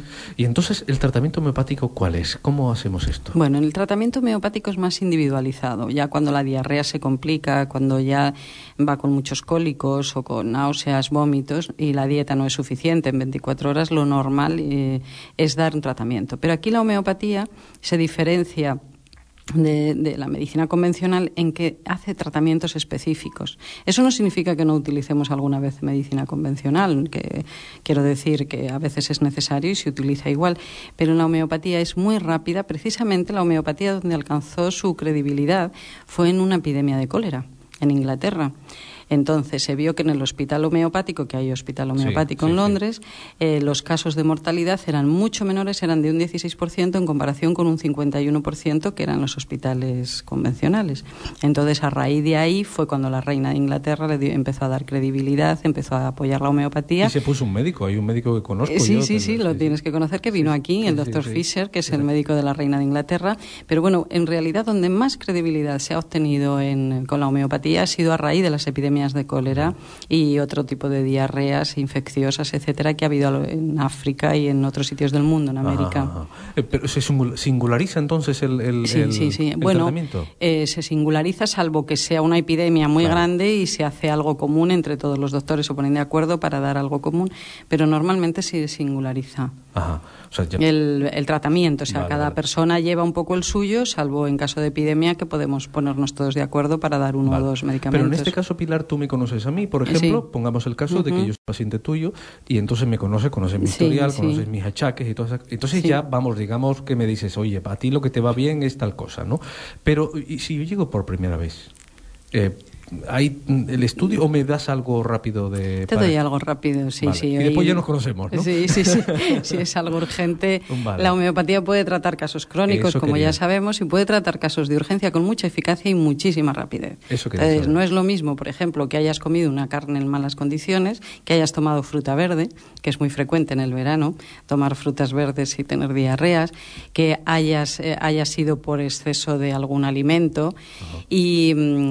es completamente diferente que sea infeccioso, es diferente si hay una patología de fondo, es, eh, siempre se individualiza al paciente, siempre. Es, es, es maravilloso, ¿no? Lo- a mí me es, parece eh, muy satisfactorio, Sí, sobre sí, todo, ¿no? porque Sobre no- todo. porque es eso, ¿no? Porque dices, es verdad, no hay enfermedades, hay enfermos, ¿no? Esa, esa, Sí, hombre, la alopatía axioma. también ha conseguido logros fantásticos. No, no, no, porque Quiero decir que aquí no vamos en hecho de hablar detrimento de- nada, ¿no? El hecho de hablar de homeopatía no significa que desmerezcamos a la sí. ¿no? En absoluto, no, no. Me- eh, ya estoy insistiendo de que hay otras. ¿Te acuerdas lo que dijimos al principio? Hay una A y una B, ¿no? Pues también hay una B y es plausible. Bueno, en realidad funciona, la, ¿no? la homeopatía es una especialidad más, Claro, quiero decir, y es sí. un tratamiento más. Y ya lo van demostrando en todos los países de Europa que cada vez se utiliza más y con más eficacia. Y aquí llegará exactamente igual, aunque vayamos con un poquitito de retraso, pero en realidad llegará. Pues bien, ¿eh? Pues bien. Vamos Eh. a ver si acabamos con este andancio. Mm, espero que sí, espero que sea pasajero. ¿Es difícil averiguar de dónde vienen estas cosas? Eh, eso yo supongo que necesitará un estudio epidemiológico muy importante. Decir, oye, pues tenemos detectado el foco en tal sitio, eso ya... Bueno, tenemos muchísima suerte en nuestro país. eh, con lo de la cloración de aguas, con, con los controles de aguas, que es por lo que la mayoría de los niños del tercer mundo, tanto, Se me acaba de colar esto aquí. eh, tanto de América como de África, la mayoría de los niños que se mueren es por las aguas contaminadas. Entonces aquí tenemos gran suerte de que las aguas están cloradas. No obstante, de vez en cuando se cuela alguna cosilla, tanto en los alimentos conservados como en las aguas, y, y entonces ahí a veces ha- hay que hacer un diagnóstico diferencial bien preciso y hay que hacer análisis de heces, porque pueden ser desde parásitos a virus, bacterias y ahí es, eh, es necesario hacer un seguimiento. De ahí que es muy importante que el tratamiento homeopático sea realizado por médicos. Los homeópatas son médicos. Sí, ¿eh? sí, claro. Y es un acto médico. Es un acto médico. No nos sí. olvidemos de eso, ¿eh? que Sí, hubo sí. una época aquí en la que cualquiera dispensaba las bolitas y cualquiera decía... cualqui- Y todavía veo, ¿eh? Sí. Todavía veo por ahí que dice, soy masajista, no sé qué, y homeópata. Y digo, digo ¿cuál? ¿no? ¿Cómo es eso, no? Es verdad, de, de que enséñeme su título, que como mínimo es médico, ¿no? Eh, sí, eh, tiene que ser médico y si tiene alguna especialidad, pues todavía mejor. Pero bueno, en general eh, somos todos médicos. Y luego los veterinarios y los farmacéuticos tienen una rama donde también estudian homeopatía y cada vez hay más gente que se acerca. Y yo lo veo aquí, hay varias farmacéuticas que están estudiando en la Universidad de Zaragoza y que coincidió con ellas en algún congreso y en algún viaje. Gracias, gracias Pilar, un abrazo. Eh, bueno. Gracias, que tengas feliz semana. Feliz semana nos a seguimos todos. viendo. Mira que ya estamos dejando este mes atrás, nos metemos en el mes de las Navidades. Eh, sí, sí. De eso tenemos que hablar, ¿eh? Por Un supuesto, día, de los turrones. De los turrones. Un abrazo. Ahora me voy a la calle de inmediato porque quiero hablar con Alicia Mengíbar con un tema que está pasando. La primera marcha por los derechos de las personas con discapacidad en Canarias está organizada por esta plataforma. Una plataforma que se llama Queremos Movernos.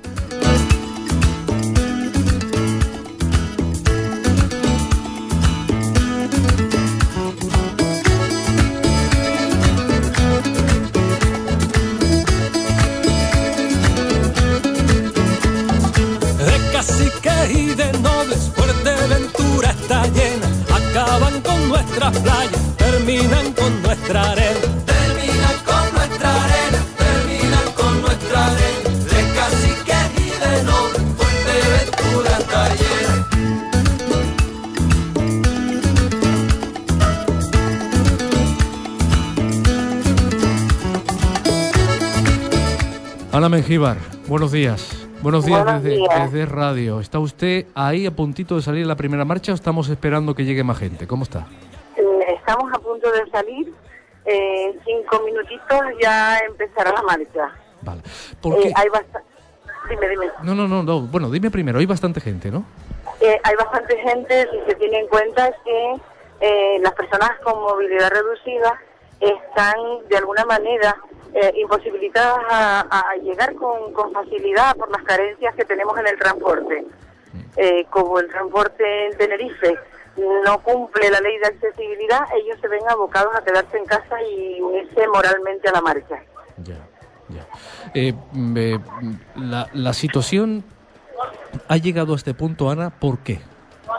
La situación llega a este punto por la carencia de compromiso del gobierno de Canarias. Eh, la, la discapacidad, el sector social de la discapacidad es el gran abandonado dentro de las políticas sociales. No se puede no se puede justificar con la crisis el, el recorte en materia social en determinados asuntos y la discapacidad en Canarias dice basta ya somos ciudadanos, queremos serlo de pleno derecho, porque nos ampara no solo la Carta Magna, nos ampara la legislación española y nos ampara la Convención de la ONU. Pero aquí todo eso, Enrique, eh, parece que no existe. Pero Ana, La- Ana, no lo pueden hacer tan mal, por Dios, no lo pueden hacer tan mal, no puede ser esto así. ¿O lo sí? que no lo pueden hacer es peor. Eh, tenemos niños que tienen que renunciar a, a continuar con una formación académica, ya no solo por las barreras que no pueden llegar hasta el colegio, sino las barreras del propio colegio y luego las barreras académicas, la, la falta de, de apoyo para que se les adapten los recursos, la falta de apoyo a esos profesionales de la enseñanza que cuando les cae un, un ciego en su clase o les cae una persona con una determinada discapacidad, miran al cielo y piden ayuda a Dios porque es el único que le pueden pedir. Eh, lo hacen mal en cultura que no nos incluyen, lo hacen mal en ocio, lo hacen mal en deporte. Ahora han retirado el apoyo al, al deporte, han retirado el apoyo, eh, a ver, han retirado subvenciones tanto a equipos de deporte adaptado como, como a equipos de toda la vida. Sí, sí, nada más se, ocurre? se- se da la ¿Qué paradoja ocurre? que se lo dan, se lo quitan, por ejemplo, a Demi, que es el que más medallas de oro y de plata y todo tiene, ¿no? Sí. Se lo han quitado a Demi y eh, si se pararan a pensar, imagínate hasta dónde llega el, eh, eh, la falta de compromiso. Si ellos simplemente pararan y pensaran, oye, pues estos duros que yo voy a dar o estos euros que yo voy a dar para deporte adaptado son un ahorro en gasto sanitario, porque tú imagínate toda esta gente eh, que padece de temas degenerativos musculares.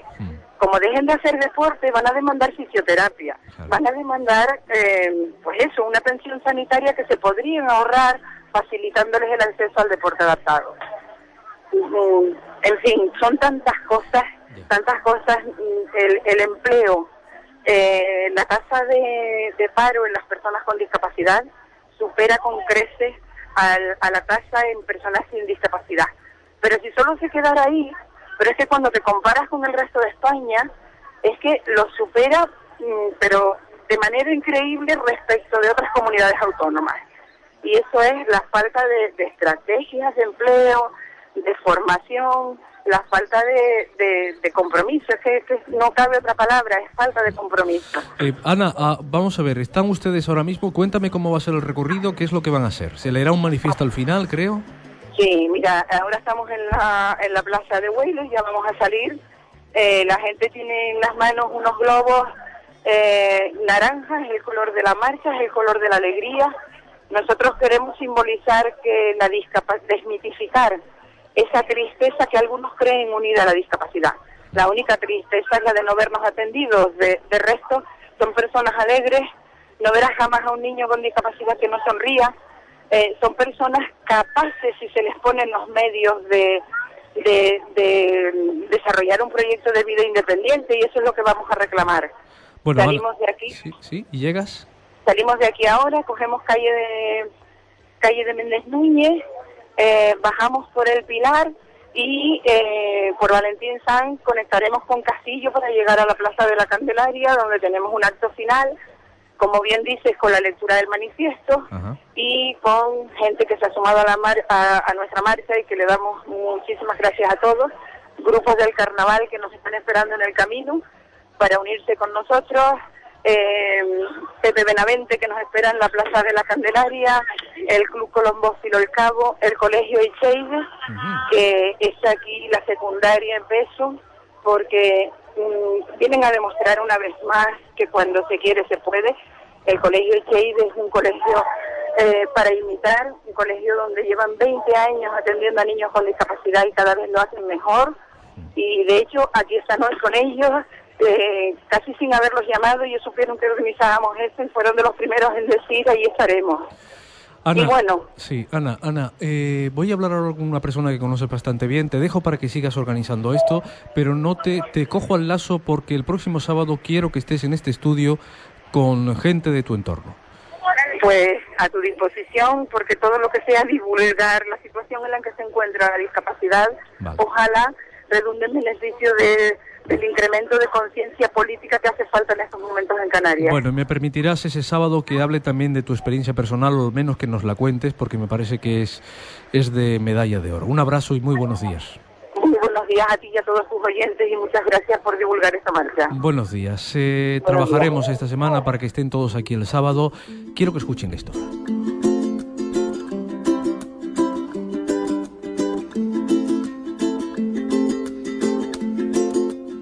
El día 17 se celebra en Canarias la primera marcha por los derechos de las personas con discapacidad. A las 12 estaremos en la Plaza Weiler. Por supuesto, yo estaré allí. ¿Y tú? Yo también voy a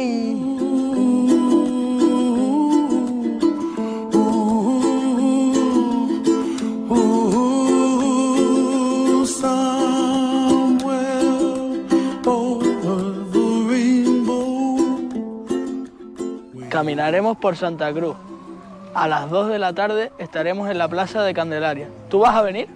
Leeremos un manifiesto en el que diremos todas nuestras reivindicaciones. ¿Te lo vas a perder?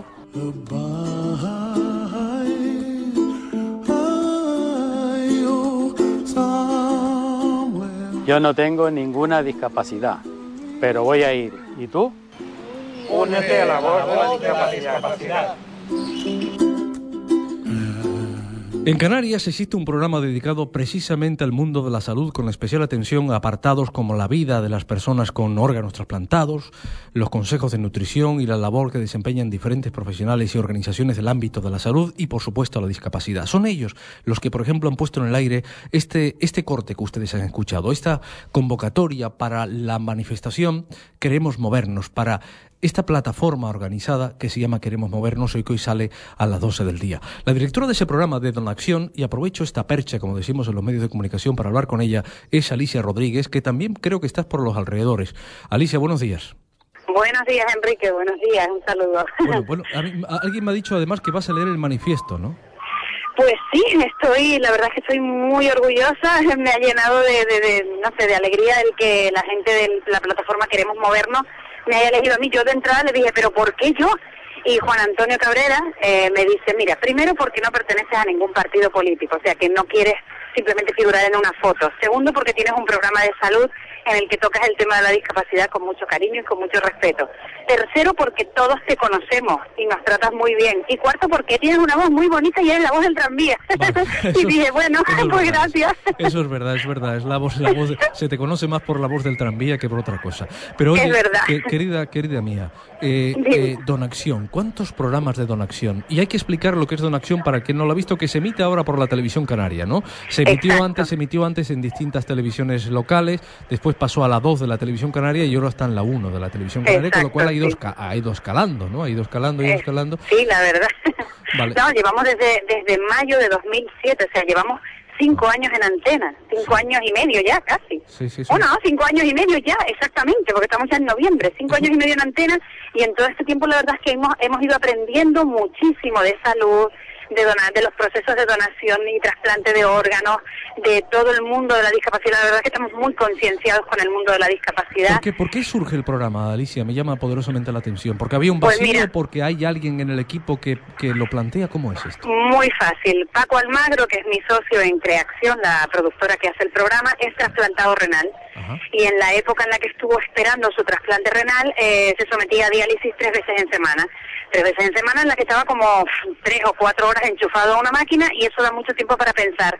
Y la verdad es que pensó en, un, en España, que yo sepa, en España el único programa que trata esos cuatro temas, a ver, la mayor parte de los programas de salud tratan la alimentación sana y la medicina preventiva, todos. Y de vez en cuando tocan la discapacidad o la donación y trasplante de órganos, pero como mm, esporádicamente. Y siempre, que es una cosa que me llama la atención, para contar problemas y lo mal que están y lo que vale, que la gente con discapacidad y la gente que está esperando un trasplante tiene problemas, pero también son felices, también tienen familias, tienen trabajos, tienen preocupaciones que no solo son su enfermedad o su trasplante.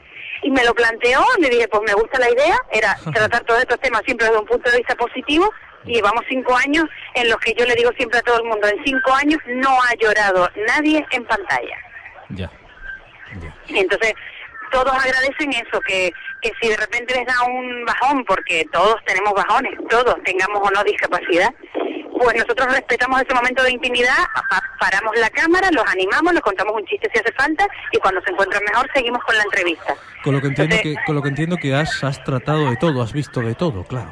De todo, de todo, y enfermedades de todo tipo, y, y problemas sociales y problemas de todo tipo. Aparte que también yo llevaba muchos años, ya no solo por hacer ese programa, pues mm, quería hacía muchos años aprender lengua de signos para aprender a comunicarme con los sordos. De hecho, ese kit que has puesto tiene una parte en que hay un silencio y salen un chico y una chica sordos que dicen queremos unir el mundo de los sordos y el mundo de los oyentes sin barreras. Y claro, y, y además de que habrás visto mucho, te habrás dado cuenta de la realidad, porque producir un programa de estas características lleva a buscar debajo de las piedras. Y te, y te has encontrado que hay mucho, que hay mucho movimiento, o cómo estamos? La verdad es que hay muchísimo movimiento y a veces el conseguir cosas como lo que se está reivindicando hoy, lo de los derechos de las personas con discapacidad, simplemente es cuestión de sentido común. O sea, yo soy la primera que hasta antes de dirigir este programa, yo veía a lo mejor una persona en silla de ruedas y decía, ay, pobrecito. Y ahora digo, pobrecito, ¿por qué? Estará estudiando, tendrá familia, estará casado, tendrá hijos, eh, yo qué sé, a qué dedicará el tiempo libre, ¿sabes? Realmente, ¿por qué tienen que ser pobrecitos? No son pobrecitos. Una vez un chico ciego nos decía, la gente dice pobrecitos, pobrecitos, nosotros somos no somos ningunos pobrecitos, nosotros con las adaptaciones adecuadas y con un poquito de, de, de paciencia podemos conseguir lo que queramos. Solo un poquito de ayuda, claro, por quien tiene que verlo, ¿no? Es que estas, aquí está la historia de por qué pago a gusto yo mis, mis, mis impuestos. Por si yo veo esta repercusión, pagaré más a gusto mis impuestos, ¿no? Efectivamente. Vale. Bueno, eh, Alicia, que les vaya muy bien. Siempre digo lo mismo, que los éxitos de ustedes serán los éxitos de todos nosotros, del resto. Así que haya buena jornada de movilización y queremos movernos, de verdad. Un abrazo y a seguir con Donacción. Un beso enorme, Enrique, Por y cierto, gracias. una, una cosa, una cosa, que tengo que quedar como un caballero. ¿Donacción a qué hora va? ¿Qué días va? Ah, sí, bueno. Bueno, Donación se te- emite los domingos por la mañana. Mm, esta semana creo que es a las 9 de la mañana. Siempre pueden meterse en la web de la televisión canaria que dice los horarios en los que se emite. Pero vamos, en principio se emite los domingos por la mañana y luego los domingos por la noche, pero esta semana, por ejemplo, creo que no nos emiten por la noche. Entonces, lo mejor es que se metan en la web de la televisión canaria, busquen la programación de televisión y ahí le ponen los horarios. Pero sí que sepan que es los domingos. Bueno, pues venga, a pesar de que nos tengan bailando de un lado al otro. Un abrazo, buenos días. Exacto, venga. Buenos días. igualmente. Un beso. días. Y ahora digo yo, tachán, tachán, y voy a saludar a una persona, a otra más.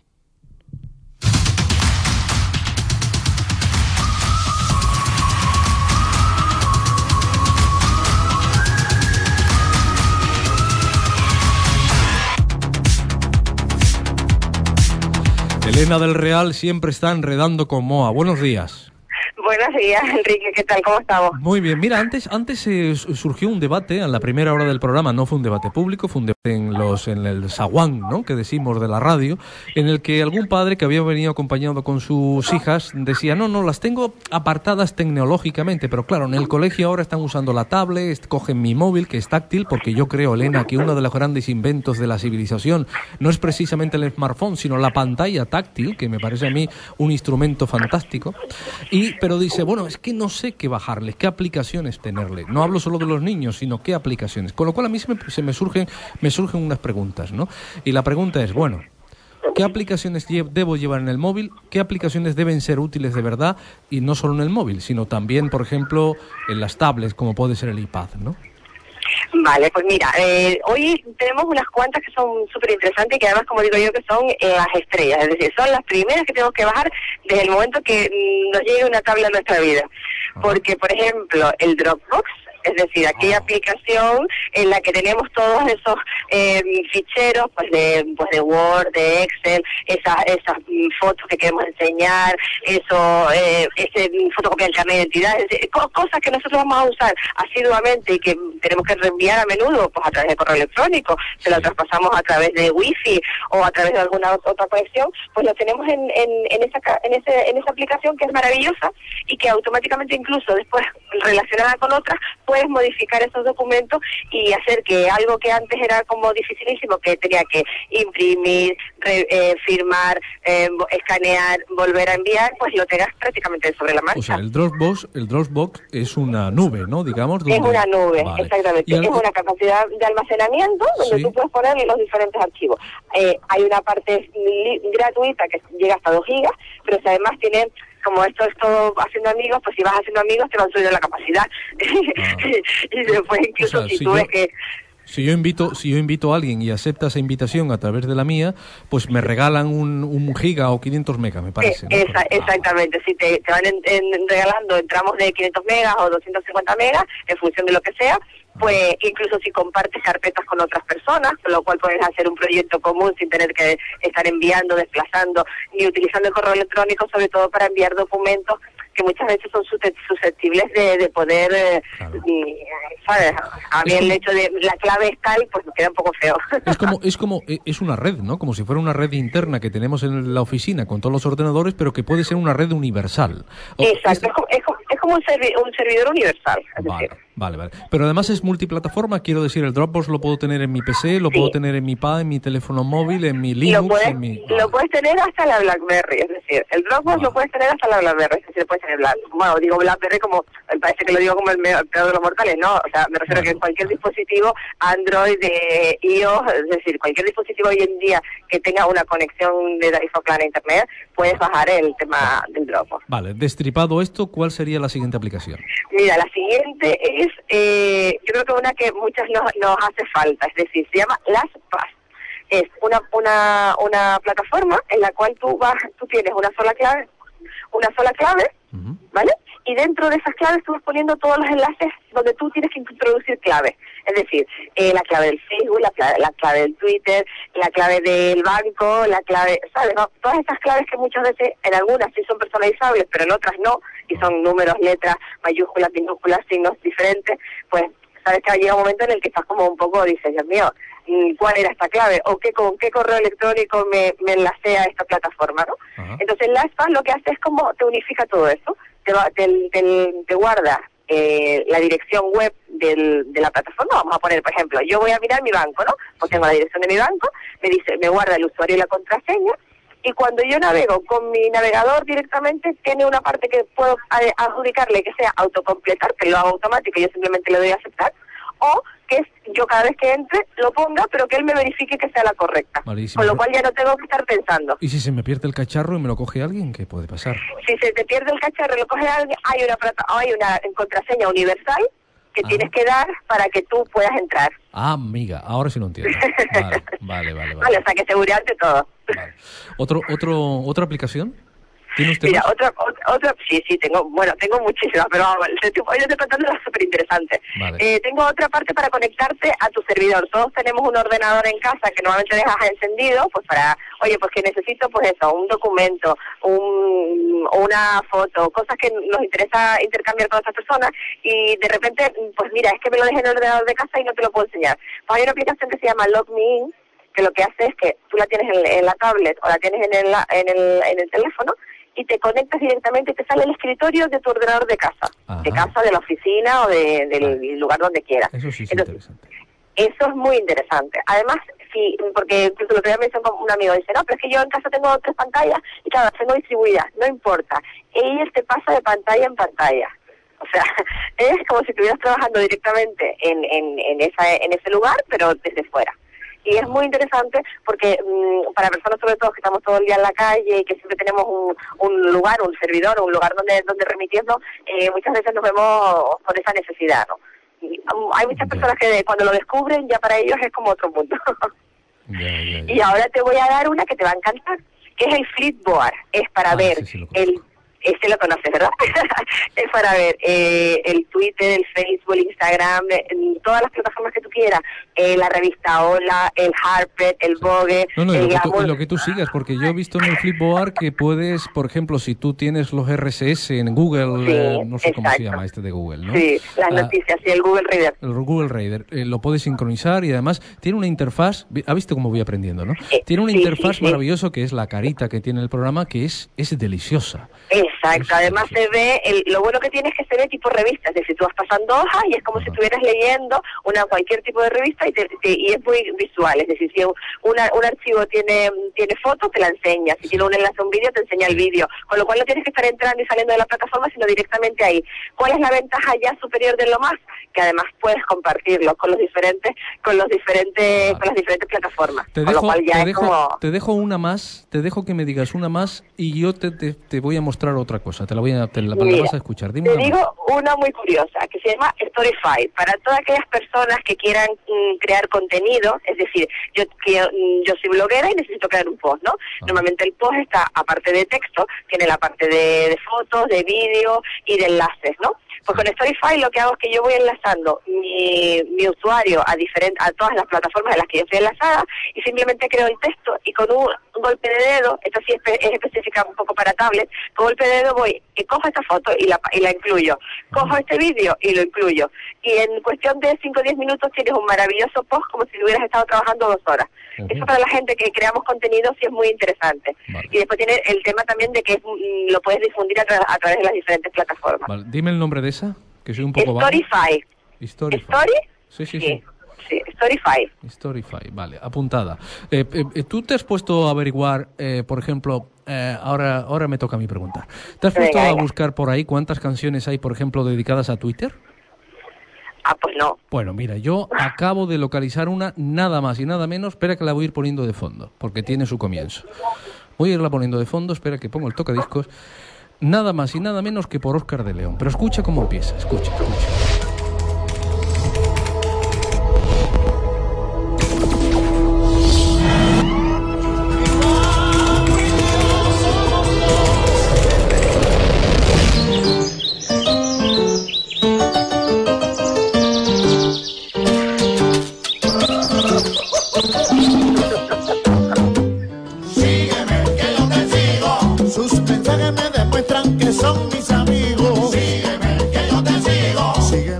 Elena, sígueme que yo te sigo.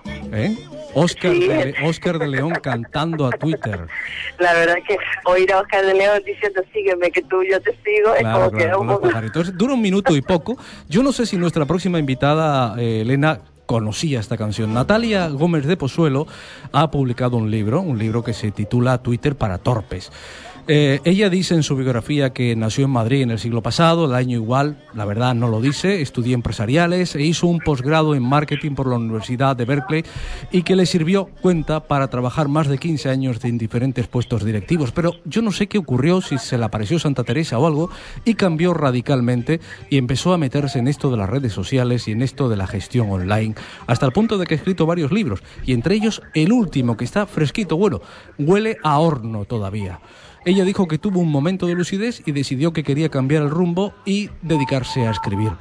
Natalia Gómez de Pozuelo, felicidades, muy buenos días. Uy, Natalia se me cortó. De todas maneras, que sirva esta introducción para hablar con Natalia de inmediato. Eh, ¿Para ti qué es Twitter? ¿Para qué, qué significa Twitter? Algunos lo definen como la libertad de la libertad, eh, Elena. Eh, bueno, realmente Twitter es, mm, a ver, yo entendí Twitter y, y un poco siempre es el concepto que yo le intento trasladar a toda la gente que empieza nueva, es mm, ese momento en el que tú vas directamente a la fuente original del, conocimiento, es decir, de la comunicación. Es- yo, por ejemplo, a lo mejor sigo una empresa en la cual, pues en este caso, por ejemplo, Womenalia, que está muy relacionada con, con Natalia y demás, eh, mm, pues yo, en vez de ver... directamente su web, que queda muy bien y tal. En Twitter lo que hago es que voy a seguir a las personas que mueven ese, ese, esa, esa empresa, ¿sabes? O sea, vas di- un poco directo a las personas que realmente difunden la información. Un escritor famoso, un eh, científico, un investigador, es decir, esas personas que, que quieren trasladar ese conocimiento y, y, y son esa fuente, es decir, y, y claro, si además ya interactúan contigo, ya es como, bueno, maravilloso. Tuiteando, tuiteando, tuiteando. Estoy viendo al Doctor House, ese güey no tiene mouse, qué calor en Bueno, la pues ahora ciudad. sí, voy a saludar a Natalia Gómez de Pozuelo. Buenos días. Buenos días, Muy Natalia. buenos días, Enrique. Gracias por estar en otra mirada para todo el archipiélago. Eh, a ti, chica, estaba, estaba hablando con nuestra gestora online que estás escuchando, con Elena del Real, haciendo una definición de Twitter, ¿no? Eh, a, a mí me gusta mucho cuando empiezas a explicarnos en el libro, que tengo ya aquí en mis manos, Twitter para torpes, lo que es Twitter, ¿no? Y llegas a la conclusión de que es la libertad absoluta. De que si no quiere que no sepan de ti, que te vayas a la calle, por ejemplo. Es cierto, en realidad Twitter es una red, a diferencia de Facebook o LinkedIn o otras, en las que tú te conectas a las personas que quieres, ellas se conectan a ti de vuelta y estás unido solo a esas, en Twitter te sigue quien quiere. Es asíncrona, es decir, tú sigues a quien quieres y quien quiere te sigue. Entonces es totalmente pública, con lo cual es una red en la que hay que tener un, pues más cuidado que en otras, lógicamente. No ¿no? es, co- no es como el Facebook, ¿no? Que hay que pedir permiso para pasar. Exacto. Vale, vale, vale. A mí me gustaría, Elena, que tú también participes en esta charla porque me parece una oportunidad importantísima para saludar, para saludar a Natalia y para que nos cuente Sí. algunos secretos de su libro, ¿no? Además que yo soy seguidora de ella, de, de Twitter. o sea, yo soy una follower. Que lo que pasa es que yo a ella no la escucho. ¿No escuchas a Natalia? Bueno, pues lo, No. vamos, lo vamos a solucionar de inmediato. Vale, perfecto. Eh, Natalia, eh, eh, ¿a ti cómo, cómo te llega este esta historia? ¿Cómo llega tu relación ahora mismo con la editorial para que hagas? Porque estamos hablando de que es una serie de libros que se escriben que todos llevan el epíteto de eh, para torpes, ¿no? Eh, ¿cómo, cómo, cómo, ¿Cómo surge? ¿Te llaman? ¿Es una relación a través de... ¿Es Twitter quien te lleva hasta, hasta esta relación con la editorial? ¿Es Twitter el culpable? ¿Cómo es?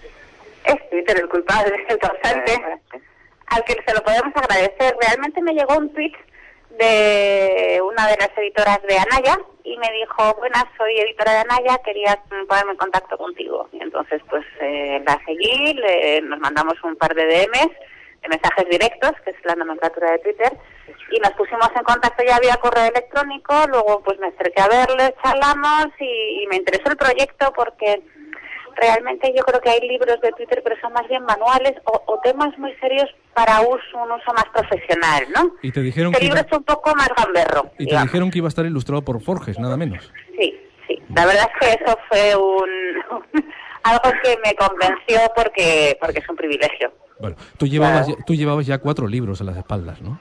Sí, de hecho me contactaron precisamente por eso y porque el último iba también del tema de redes sociales que se llama Por dónde empiezo 2.0. Ya. Pero, ¿y te tiemblan las piernas todavía cuando te proponen este tipo de, de relación o no? No, no, no, que va al revés. Lo único que, que me pasó muchas semanas dándole vueltas a ver cómo lo enfoco para que los lectores se diviertan. Porque yo creo que este tipo de libros, eh, para que realmente sea para torpes, ha de ser divertido. Eh, eh, ya sí la escuchas, ¿verdad, Elena? Ya sí, Sí, ya la escucho perfectamente, sí, sí. No, no, realmente tienes toda la razón. Hola, Natalia, encantada de conocerte. Bueno, o- desvirtualizando por lo menos la voz, que ya somos muchísimos nosotros. que Sí, realmente acuerdo. ese tipo de libro es buenísimo porque eh, es lo que tú dices, es decir, y muchas veces la gente se pone en lugar de, ay, yo no empiezo por eso porque yo no entiendo nada, eso para mí es un lío, y cuando ves que a todo el mundo le pasan las mismas cosas, es como súper gratificante, dice, ay, pues mira, realmente no soy tan torpe. Porque lo que habla... Claro, de hecho realmente es tratar de que la gente que se siente torpe mm, vea que, que es muy fácil, pero que además todo el mundo ha pasado por las mismas fases. Entonces, yo pretendía que fuera un quitamiedos y un quitamiedos Sí. entretenido. Sí.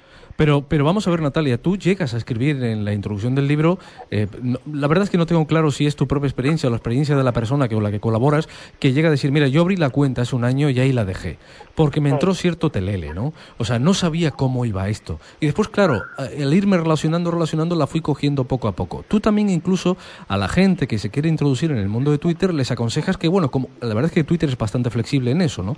Que se haga una cuenta, digamos, de batalla, para ir metiendo la pata, ¿no? Sí, para mirar, para observar, porque es una red que es menos evidente de lo que parece. Yo creo que por eso requiere también un libro. A mí al principio me costó un montón, yo no la entendía. O sea, no, no- no entendía Twitter, decía, mm, ¿y, aquí qui- quién me ve, quién no, a quién no me ve? Eh, cuando escribo, ¿qué pasa? Cuando menciono, ¿qué pasa? Cuando mando mensaje directo, ¿quién lo...? O sea, realmente es, yo creo que menos evidente que Facebook, pero a mi gusto eh, tiene una potencia enorme. Entonces, eh, y de hecho el libro está lleno de maravillosas historias que le han pasado a la gente. Ese párrafo que comentabas lo escribe un tuitero, porque eh, el libro está lleno de recuadritos Oh, se nos acaba de cortar, vamos a ir rápidamente.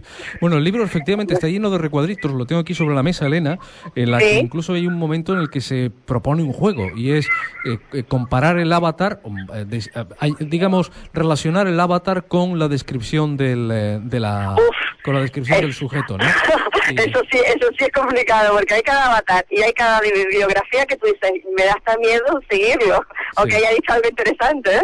Claro, claro, evi- evidentemente. Y es verdad. Ah, Lo que está diciendo Natalia, para resumirlo, si me permite un poco ella que lo interprete en lo que recuperamos la, la conversación, lo que está diciendo Natalia, ya la tenemos otra vez con nosotros, es que es que viene a decir, decir bueno, a, a mí me parecía una cosa extraordinaria esta red social, no solamente por lo que ha pasado con la primavera árabe o con otros movimientos auspiciados o promocionados o espoleteados gracias a Twitter, sino eh, eh, el hecho de decir, bueno, yo le estoy mandando un mensaje ahora mismo a la gente de Rajoy y sé que por lo menos aunque se pierda en el timeline, sé que por lo menos le ha llegado, ¿no? Lo han leído. Ya me podrán responder o no, pero lo han leído. Y esa es una de las grandezas que me parece que es importantísimo, Natalia, ya la tenemos otra vez con nosotros, Elena, que es, que es una de las herramientas fundamentales para Twitter, ¿no? De hecho, una de las cosas que resaltan los tuiteros es la posibilidad de hablar con cualquiera. Y cualquiera es cualquiera. Es decir, desde Obama hasta un actor que te gusta, hasta cualquier persona. Entonces, acerca muchísimo, te acerca al mundo entero, en realidad. Yo, hombre, mi, per- mi experiencia personal a ambas es que yo dejé la radio hace muchos años, me fui a la televisión y he vuelto después de 20 años otra vez a la radio por distintas circunstancias y me he encontrado, claro, porque la tele es distinto, hay mucha más gente, se produce de otra forma, ¿no? Pero me he encontrado que la radio, he hecho esta entrevista que estoy haciendo con Natalia, gracias a Twitter. He hecho muchas entrevistas y me he enterado de muchísimas cosas gracias a Twitter, ¿no? Ahora mismo, eh, yo recuerdo cuando hacíamos la radio con el teléfono fijo y ahora la hacemos con el teléfono móvil. Pues más o menos esa es la comparación que pongo, ¿no? Ahora se puede hacer radio desde cualquier parte del planeta gracias a que existe un teléfono inalámbrico. Pues ahora se puede hablar con todo el mundo gracias a Twitter. Bueno, igual me estoy excediendo, no lo sé, o es que estoy No, demasiado sí entusiasmado, ¿no? Pero es- No, sí, es verdad. Mira, yo recuerdo eh, uno de los grandes mm, boom que tuvo Twitter en cierta manera fue lo de la famosa huelga de los controladores, Sí. ¿vale? Y yo eh, yo ese día estuve horas delante del ordenador eh, retuiteando a la poca gente que en ese momento me seguía y a la que lo que yo podía, porque me llegaban fotos de dentro del avión, del centro de Barajas, o sea, eh, información como si dijéramos que para una a lo mejor la persona que se dedica a la comunicación era privilegiada porque tenía una, una vamos, información de primera mano eh, desde de personas que realmente ni siquiera habías hablado con ellos. Eh, y, era, y es una magnífica manera de, de comunicar, es decir, de transmitir cualquier sentimiento, es decir, de furia, de, de, de o sea, cuando muchas veces en Twitter de cuando alguien está bajo de moral es como enseguida todo el mundo, venga, tranquilo, ¿qué tal? ¿Qué nos pasa a todos? Y en un momento es como, venga, no tengo ni, ni derecho a, que- quejarme. Entonces, es, es un, un- yo pienso que es una comunidad maravillosa cuando la terminas entendiendo. Y evidentemente libros como el de Natalia vienen a colación de que para que mucha gente entienda, el porque muchos, entre comillas, estamos enganchados. Natalia, ¿cuál debe ser, si es que debe haber un mensaje, eh, un comportamiento en Twitter? Bueno, yo creo que como en cualquier sitio, o sea, es decir, eh, es un sitio más en el que nos comportamos, depende de para qué lo utilices. Si yo, por ejemplo, que lo utilizo para temas profesionales, para dar a conocer mi- mis libros y demás, si yo fuese a la presentación de un libro o a un cóctel, pues yo actuaría pues con educación, intentaría aproximarme a las personas que me resulten más interesantes. Entonces, pues en Twitter es exactamente igual. Si, si, si uno quiere boicotear, pues entonces tendrá que ir con esa actitud. Es decir, depende realmente de para qué lo vayas a utilizar. Hombre, pero hablo, hablo, te pago esta pregunta porque te puedes hundir, ¿eh?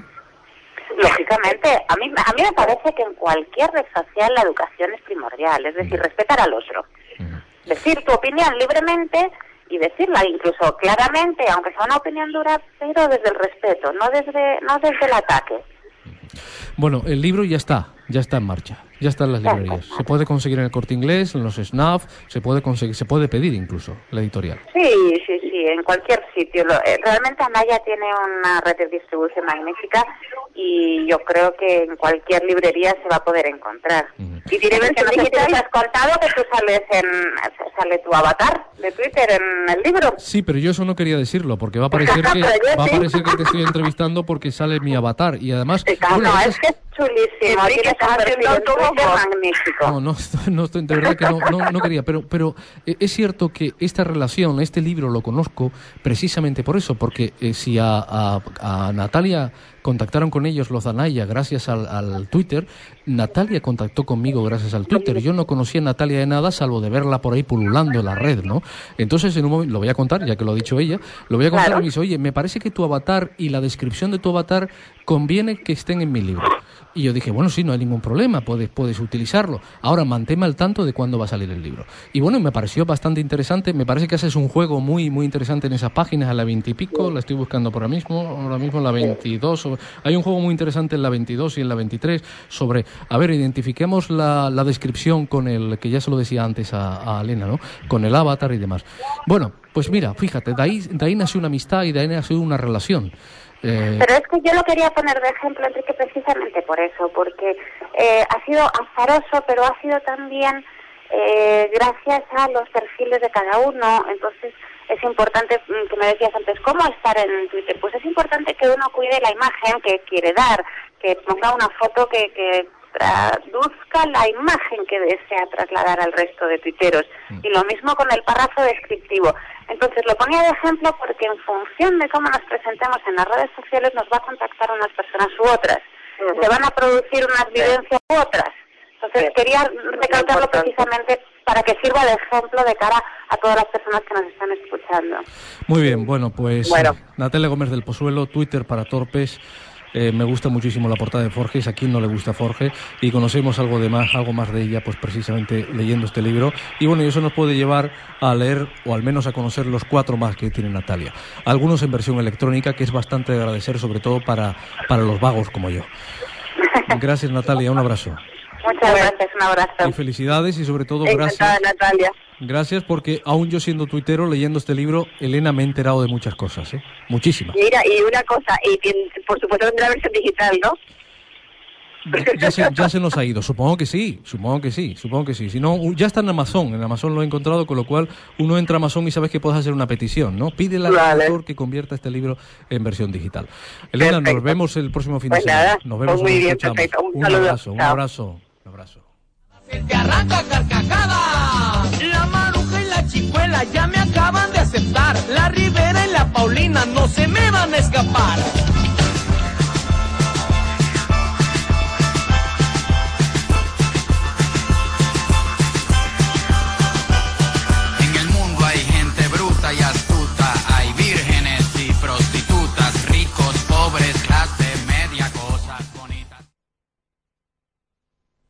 Aquamóvil Cuartos de Baño le ofrece su plan Renove. Sustituya su bañera por un amplio plato de ducha Dus Cholux, con su correspondiente mampara de ducha por 995 euros, incluida la mano de obra. Sí, todo por tan solo 995 euros. Aquamóvil, en la calle Goya 5, en Santa Cruz. Aparcamiento gratis en estacionamientos Greco. Aquamóvil.com. ¿Necesita limpiar su oficina, comunidad, garaje, cristales? En Limpieza Hogar Canario le daremos soluciones a sus problemas de limpieza. En Limpieza Hogar Canario venimos barriendo con todo sin dejarle limpio el bolsillo. Limpieza Hogar Canario 922 62 20 74. Telemaratón Solidario, la mayor recogida de alimentos de nuestra historia. Acude con alimentos no perecederos este 15 de diciembre a la Torre de la Concepción, La Laguna.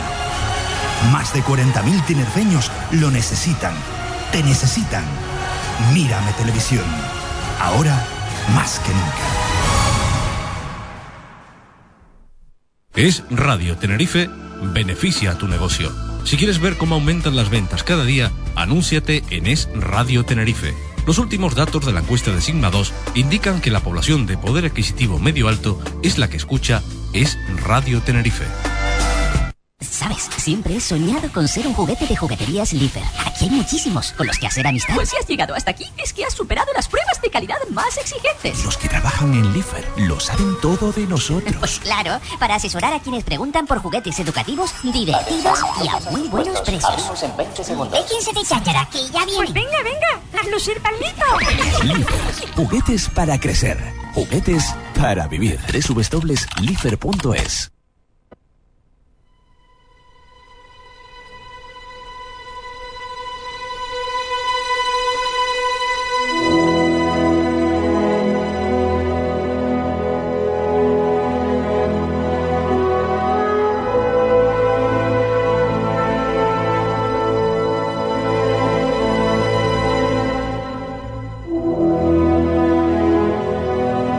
aquí a la una de la tarde nos vamos a subir en un tren. Nos vamos a meter en los vagones del tren lunático.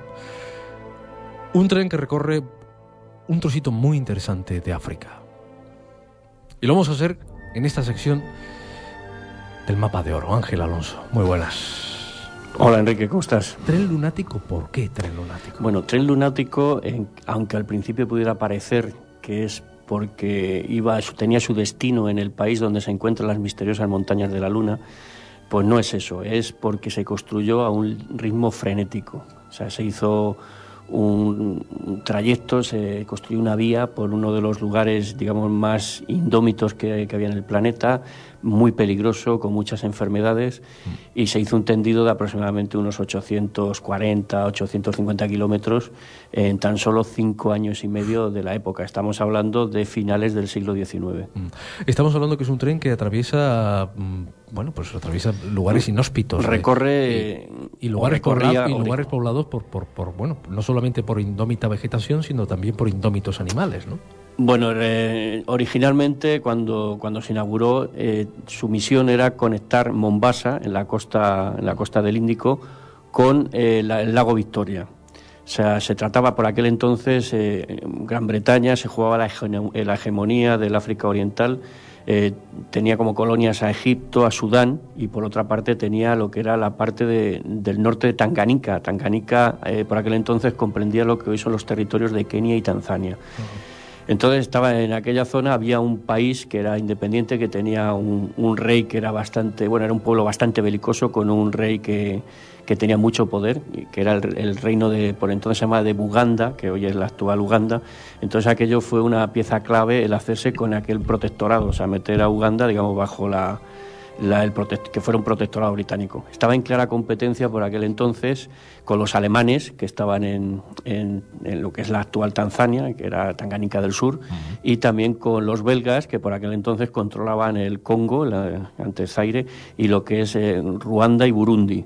Entonces se hacía necesario para los británicos establecer eh, un recorrido un- o, o un corredor a través de, ese- de Uganda que conectase la- las costas del Índico con el sur de Sudán para poder en un momento dado hacer un trasvase de suministros y de, y de tropas. Este, para que la gente lo, lo tenga claro, este es el tren que se ve en la película de Memorias de África, el tren de Karen Blissen, ¿no? Eh, efectivamente. Bueno, entonces eh, se hacía necesario porque costaba llegar al lago Victoria por aquel entonces, costaba llegar varios meses, Ah. con muchas penalidades, había que atravesar territorios mm, no solamente indómitos o inhóspitos, con, donde se podían coger, contraer enfermedades de todo tipo, como la malaria, el tifus, eh, cualquier cosa, sino que también por aquel entonces había tribus hostiles, entre ellas los Masai, que tienen mucha fama, ¿no? Entonces se trataba, al construir el tren, de hacer ese recorrido que podría durar varios meses, hacerlo en tan solo un día y medio, lo cual conseguía pues tener un control absoluto, por lo que te decía antes, de, desde las costas de- del Índico en Mombasa, eh, pues en un día y medio plantarte lo que era ya casi en el corazón de África, en, el lago Victoria, y de allí con ese corredor pues poder atender el, Sudán y Egipto. Este tren mm, tenía la magia de que se construyó en lo que era la época victoriana. Un- era precioso. Tuve la oportunidad de verlo en Nairobi, en el, en el Museo del Uganda Railway. Eh, tiene eh, ese sabor de, de antaño, ese, ese, ese glamour que, que tenían pues trenes tan míticos como es el Orient Express o, o incluso el Transiberiano. Lo estoy viendo por dentro ahora, ¿eh? Bueno, ese es el actual. El actual, recorrido claro. solamente va de, El actual es modernísimo. de Mombasa. Mombasa a Nairobi nada más. O sea, el- precisamente eh, todavía se, se mantiene esas vías que había de- del principio, pues se mantienen todavía en la parte que no se está utilizando y la verdad que resulta muy evocador el descubrir de pronto en medio de la sabana africana, en medio de, de una manada de, de animales, pues ver esas, esas vías del tren que... Y, y precisamente las autoridades keniatas se están dando cuenta de que puede ser un buen reclamo turístico, puede ser una buena fuente de, de ingresos, el poder otra vez habilitar ese recorrido original del tren lunático, porque es muy bonito. Tú imagínate el ir atravesando la sabana africana, pues montado en un, en un tren de estos de, Bueno, nos has, de traído- época, como nos has traído el, el sonido del tren actual, que es este. decir. El otro era de carbón. El otro era de carbón. El otro era de carbón. Es justo el que sale en la película Memorias de África, que además se mantiene operativo. O sea, el que sale en la película eh, se mantiene operativo. No es el que se utiliza habitualmente, el que se utiliza habitualmente es el que tú estás ahora mismo viendo en, en la página ¿Y, y y se conserva el glamour en, en- en este, en este tren? Eh, habla- hablan, hablan, hablan los turistas, los, los travel, los que han logrado viajar en este tren, que bueno, que ven todavía ahí a los negritos con enfundados en chaquetillas blancas, con cuello que parece que les incomoda, algunos cubiertos. Se mantiene, plata. sobre todo lo que es en primera, pues se mantiene incluso en el restaurante de, de primera el- el- la utilización de cubiertos de plata. Que luego yo no sé cómo lo harán, si cachearán al que sale del restaurante, no para que no se lo lleve, pero, pero sí se mantiene ese glamour. Es muy bonito. Y aparte, el tren lunático es el que, en cierta forma, ha asentado y ha marcado la historia de, de, de África Oriental y lo que es ahora mismo, ¿no? Porque la, la ciudad de Nairobi, que es la capital de Uganda, una, yo creo que de las ciudades más importantes de, no solamente de África, sino también del mundo, pues no deja de ser el punto intermedio que se de, de la construcción del ferrocarril, donde se montó un punto de apro- aprovisionamiento. Estoy hablando del año 1899 y, y bueno, por ser, aquello era, simplemente era un pantano con una gran densidad de animales salvajes y además estaba también, eh, era un territorio masái. ¿Eso, ¿Eso dio pie a que nacieran ciudades, por ejemplo? ¿Poblados? Efe- Bueno, es lo que te estoy diciendo, era un punto de aprovisionamiento que se montó para, para atender el- el- pues eso, la alimentación de, de los constructores del ferrocarril, toda clase de materiales y demás, y de ese punto de aprovisionamiento que se marcó, que estaba aproximadamente en la mitad de la ruta, pues de ahí nació la, la ciudad de Nairobi. O sea, Ah, fue una cosa en cuestión de, de un año. O sea, llegó el ferrocarril en el año 1899 y prácticamente a finales de ese año ya había asentamientos de colonos, de colonos blancos, por así decirlo, colonos europeos. En ese entonces, según veo también, el tren costó una pasta, ¿eh? Lo que puede ser hoy al cambio 800 millones de dólares. Fíjate. Bueno, yo no sé lo que será hoy, pero de la época eran 3.250.000 libras. Bueno, un eh, poquito menos, en quizá. entonces. Un poquito menos, pero ya ves. Ya ves. Bastón. Bueno, pero eh, tuvieron que traer para la construcción, tuvieron que traer a 15.000 trabajadores indios de, de la India para, por- para poder construirlo porque los ingenieros británicos no querían contratar a, a- a nativos para la construcción porque decían que no eran lo suficientemente trabajadores y solamente los contrataban como porteadores. Y lo curioso de esto, haciendo gala del, del nombre que tiene el tren lunático, era que lo que querían era, por conseguir tener la hegemonía del territorio y llegar antes que, en este caso, que los alemanes al territorio de Uganda y conseguir ese protectorado, pues no se paraba nunca la construcción, era una- un ritmo endiablado y con altibajos solamente tuvo una parada, eh, digamos, en seco, que fue una huelga que se originó, eh, que tú habrás visto la película, que es maravillosa, que es Los demonios de la noche, fue precisamente cuando llegaron a la construcción de un puente que tenía que, eh, que atravesar el río Savo, pues allí aparecieron dos leones, dos leones enormes, que se aficionaron a la, a la carne de culi, que eran los trabajadores in- indios, y a, y a la carne pues, de porteador nativo, ¿no? Y, y bueno, y se- hasta que no se le cazaron los leones, que los, precisamente los mató el coronel Patterson, que era el ingeniero que estaba construyendo el, puente y era un gran aficionado a la caza, pues la, digamos que no se reunió a la construcción de, ese puente. Yo creo que llevaban razón, porque para que te hagas una idea, se dice que, que bueno, que aproximadamente fueron unos 23, 24 trabajadores indios y más de un centenar de, de nativos, digamos, de porteadores que había allí por allí, los que se comieron los leones. Leones que, por cierto, fueron disecados y que todavía se pueden mm, visitar y se pueden ver en el, Museo de Historia Natural de, de Chicago, donde dicen que tienen todavía un aspecto que da, que da terror el verlos. Ah, serían como elefantes. Leones, pues eso, sanguinarios y asesinos acostumbrados a lo fácil. Es más fácil cazar en un momento dado a un hombre en la sabana que cazar a una, a una cebra, por así Claro, decirlo. Corremos menos. Eh, la, la- claro, gente ilustre ha viajado aquí, o viajó aquí. en su Por momento. supuesto. Eh, Desde la realeza, personajes como Hemingway, eh, el mismísimo Winston Churchill, o sea, gente de todo tipo. Es una... ¿Hoy sigue siendo un placer viajar en ese tren? Dicen que sí. Yo no he tenido la oportunidad de viajar en ese trayecto nuevo. Dicen que sí. Eh, pero lo, que sí me espero, me espero que las autoridades keniatas por fin mm, se decidan a hacer una gran inversión para, digamos, reconstruir el trayecto original, que realmente es el bonito. Todavía se mantienen incluso en medio de la sabana las estaciones. Te das cuenta que se hicieron 43 estaciones en todo el recorrido y que conservan ese, ese glamour con, con ese aprovisionamiento de agua, de carbón, de, de todo. Y es una auténtica maravilla y sobre todo los paisajes que atraviesa, porque date cuenta que se mueve desde las orillas del mar Índico y llega pues justo hasta las inmediaciones de muy cerquita ya de donde están las montañas de la Luna, en, en pleno Kampala.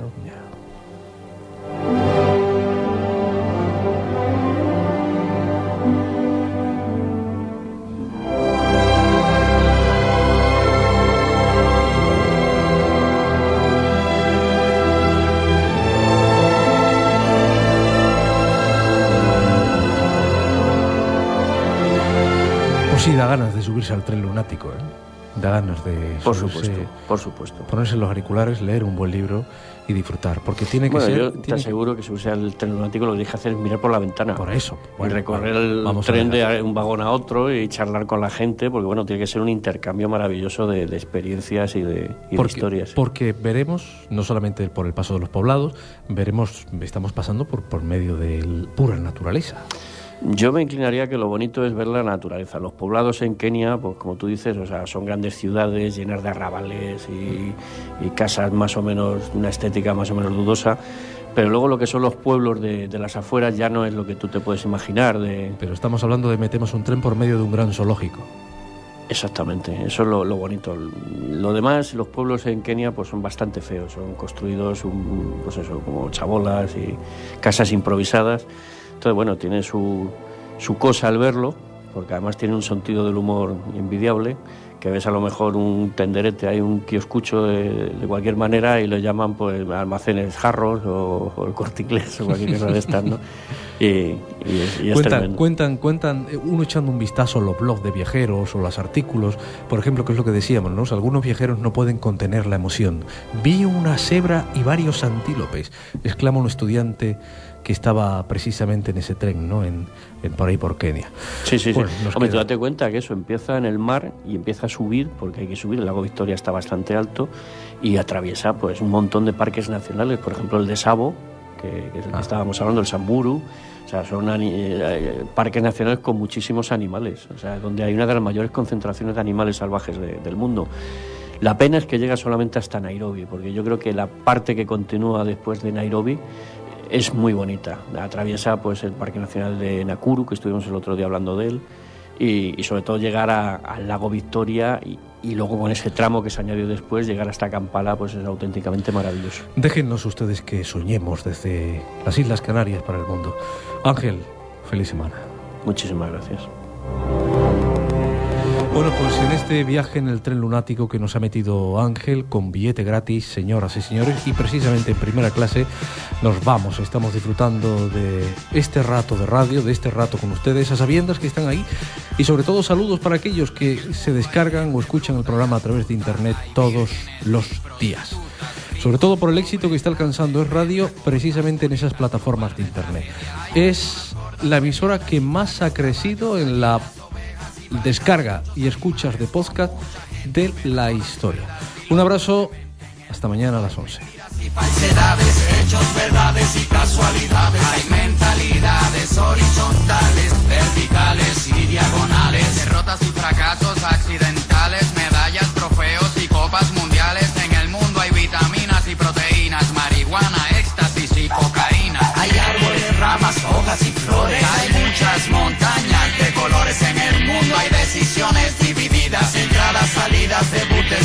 Hay inocentes, hay homicidas, hay muchas bocas y poca comida. Hay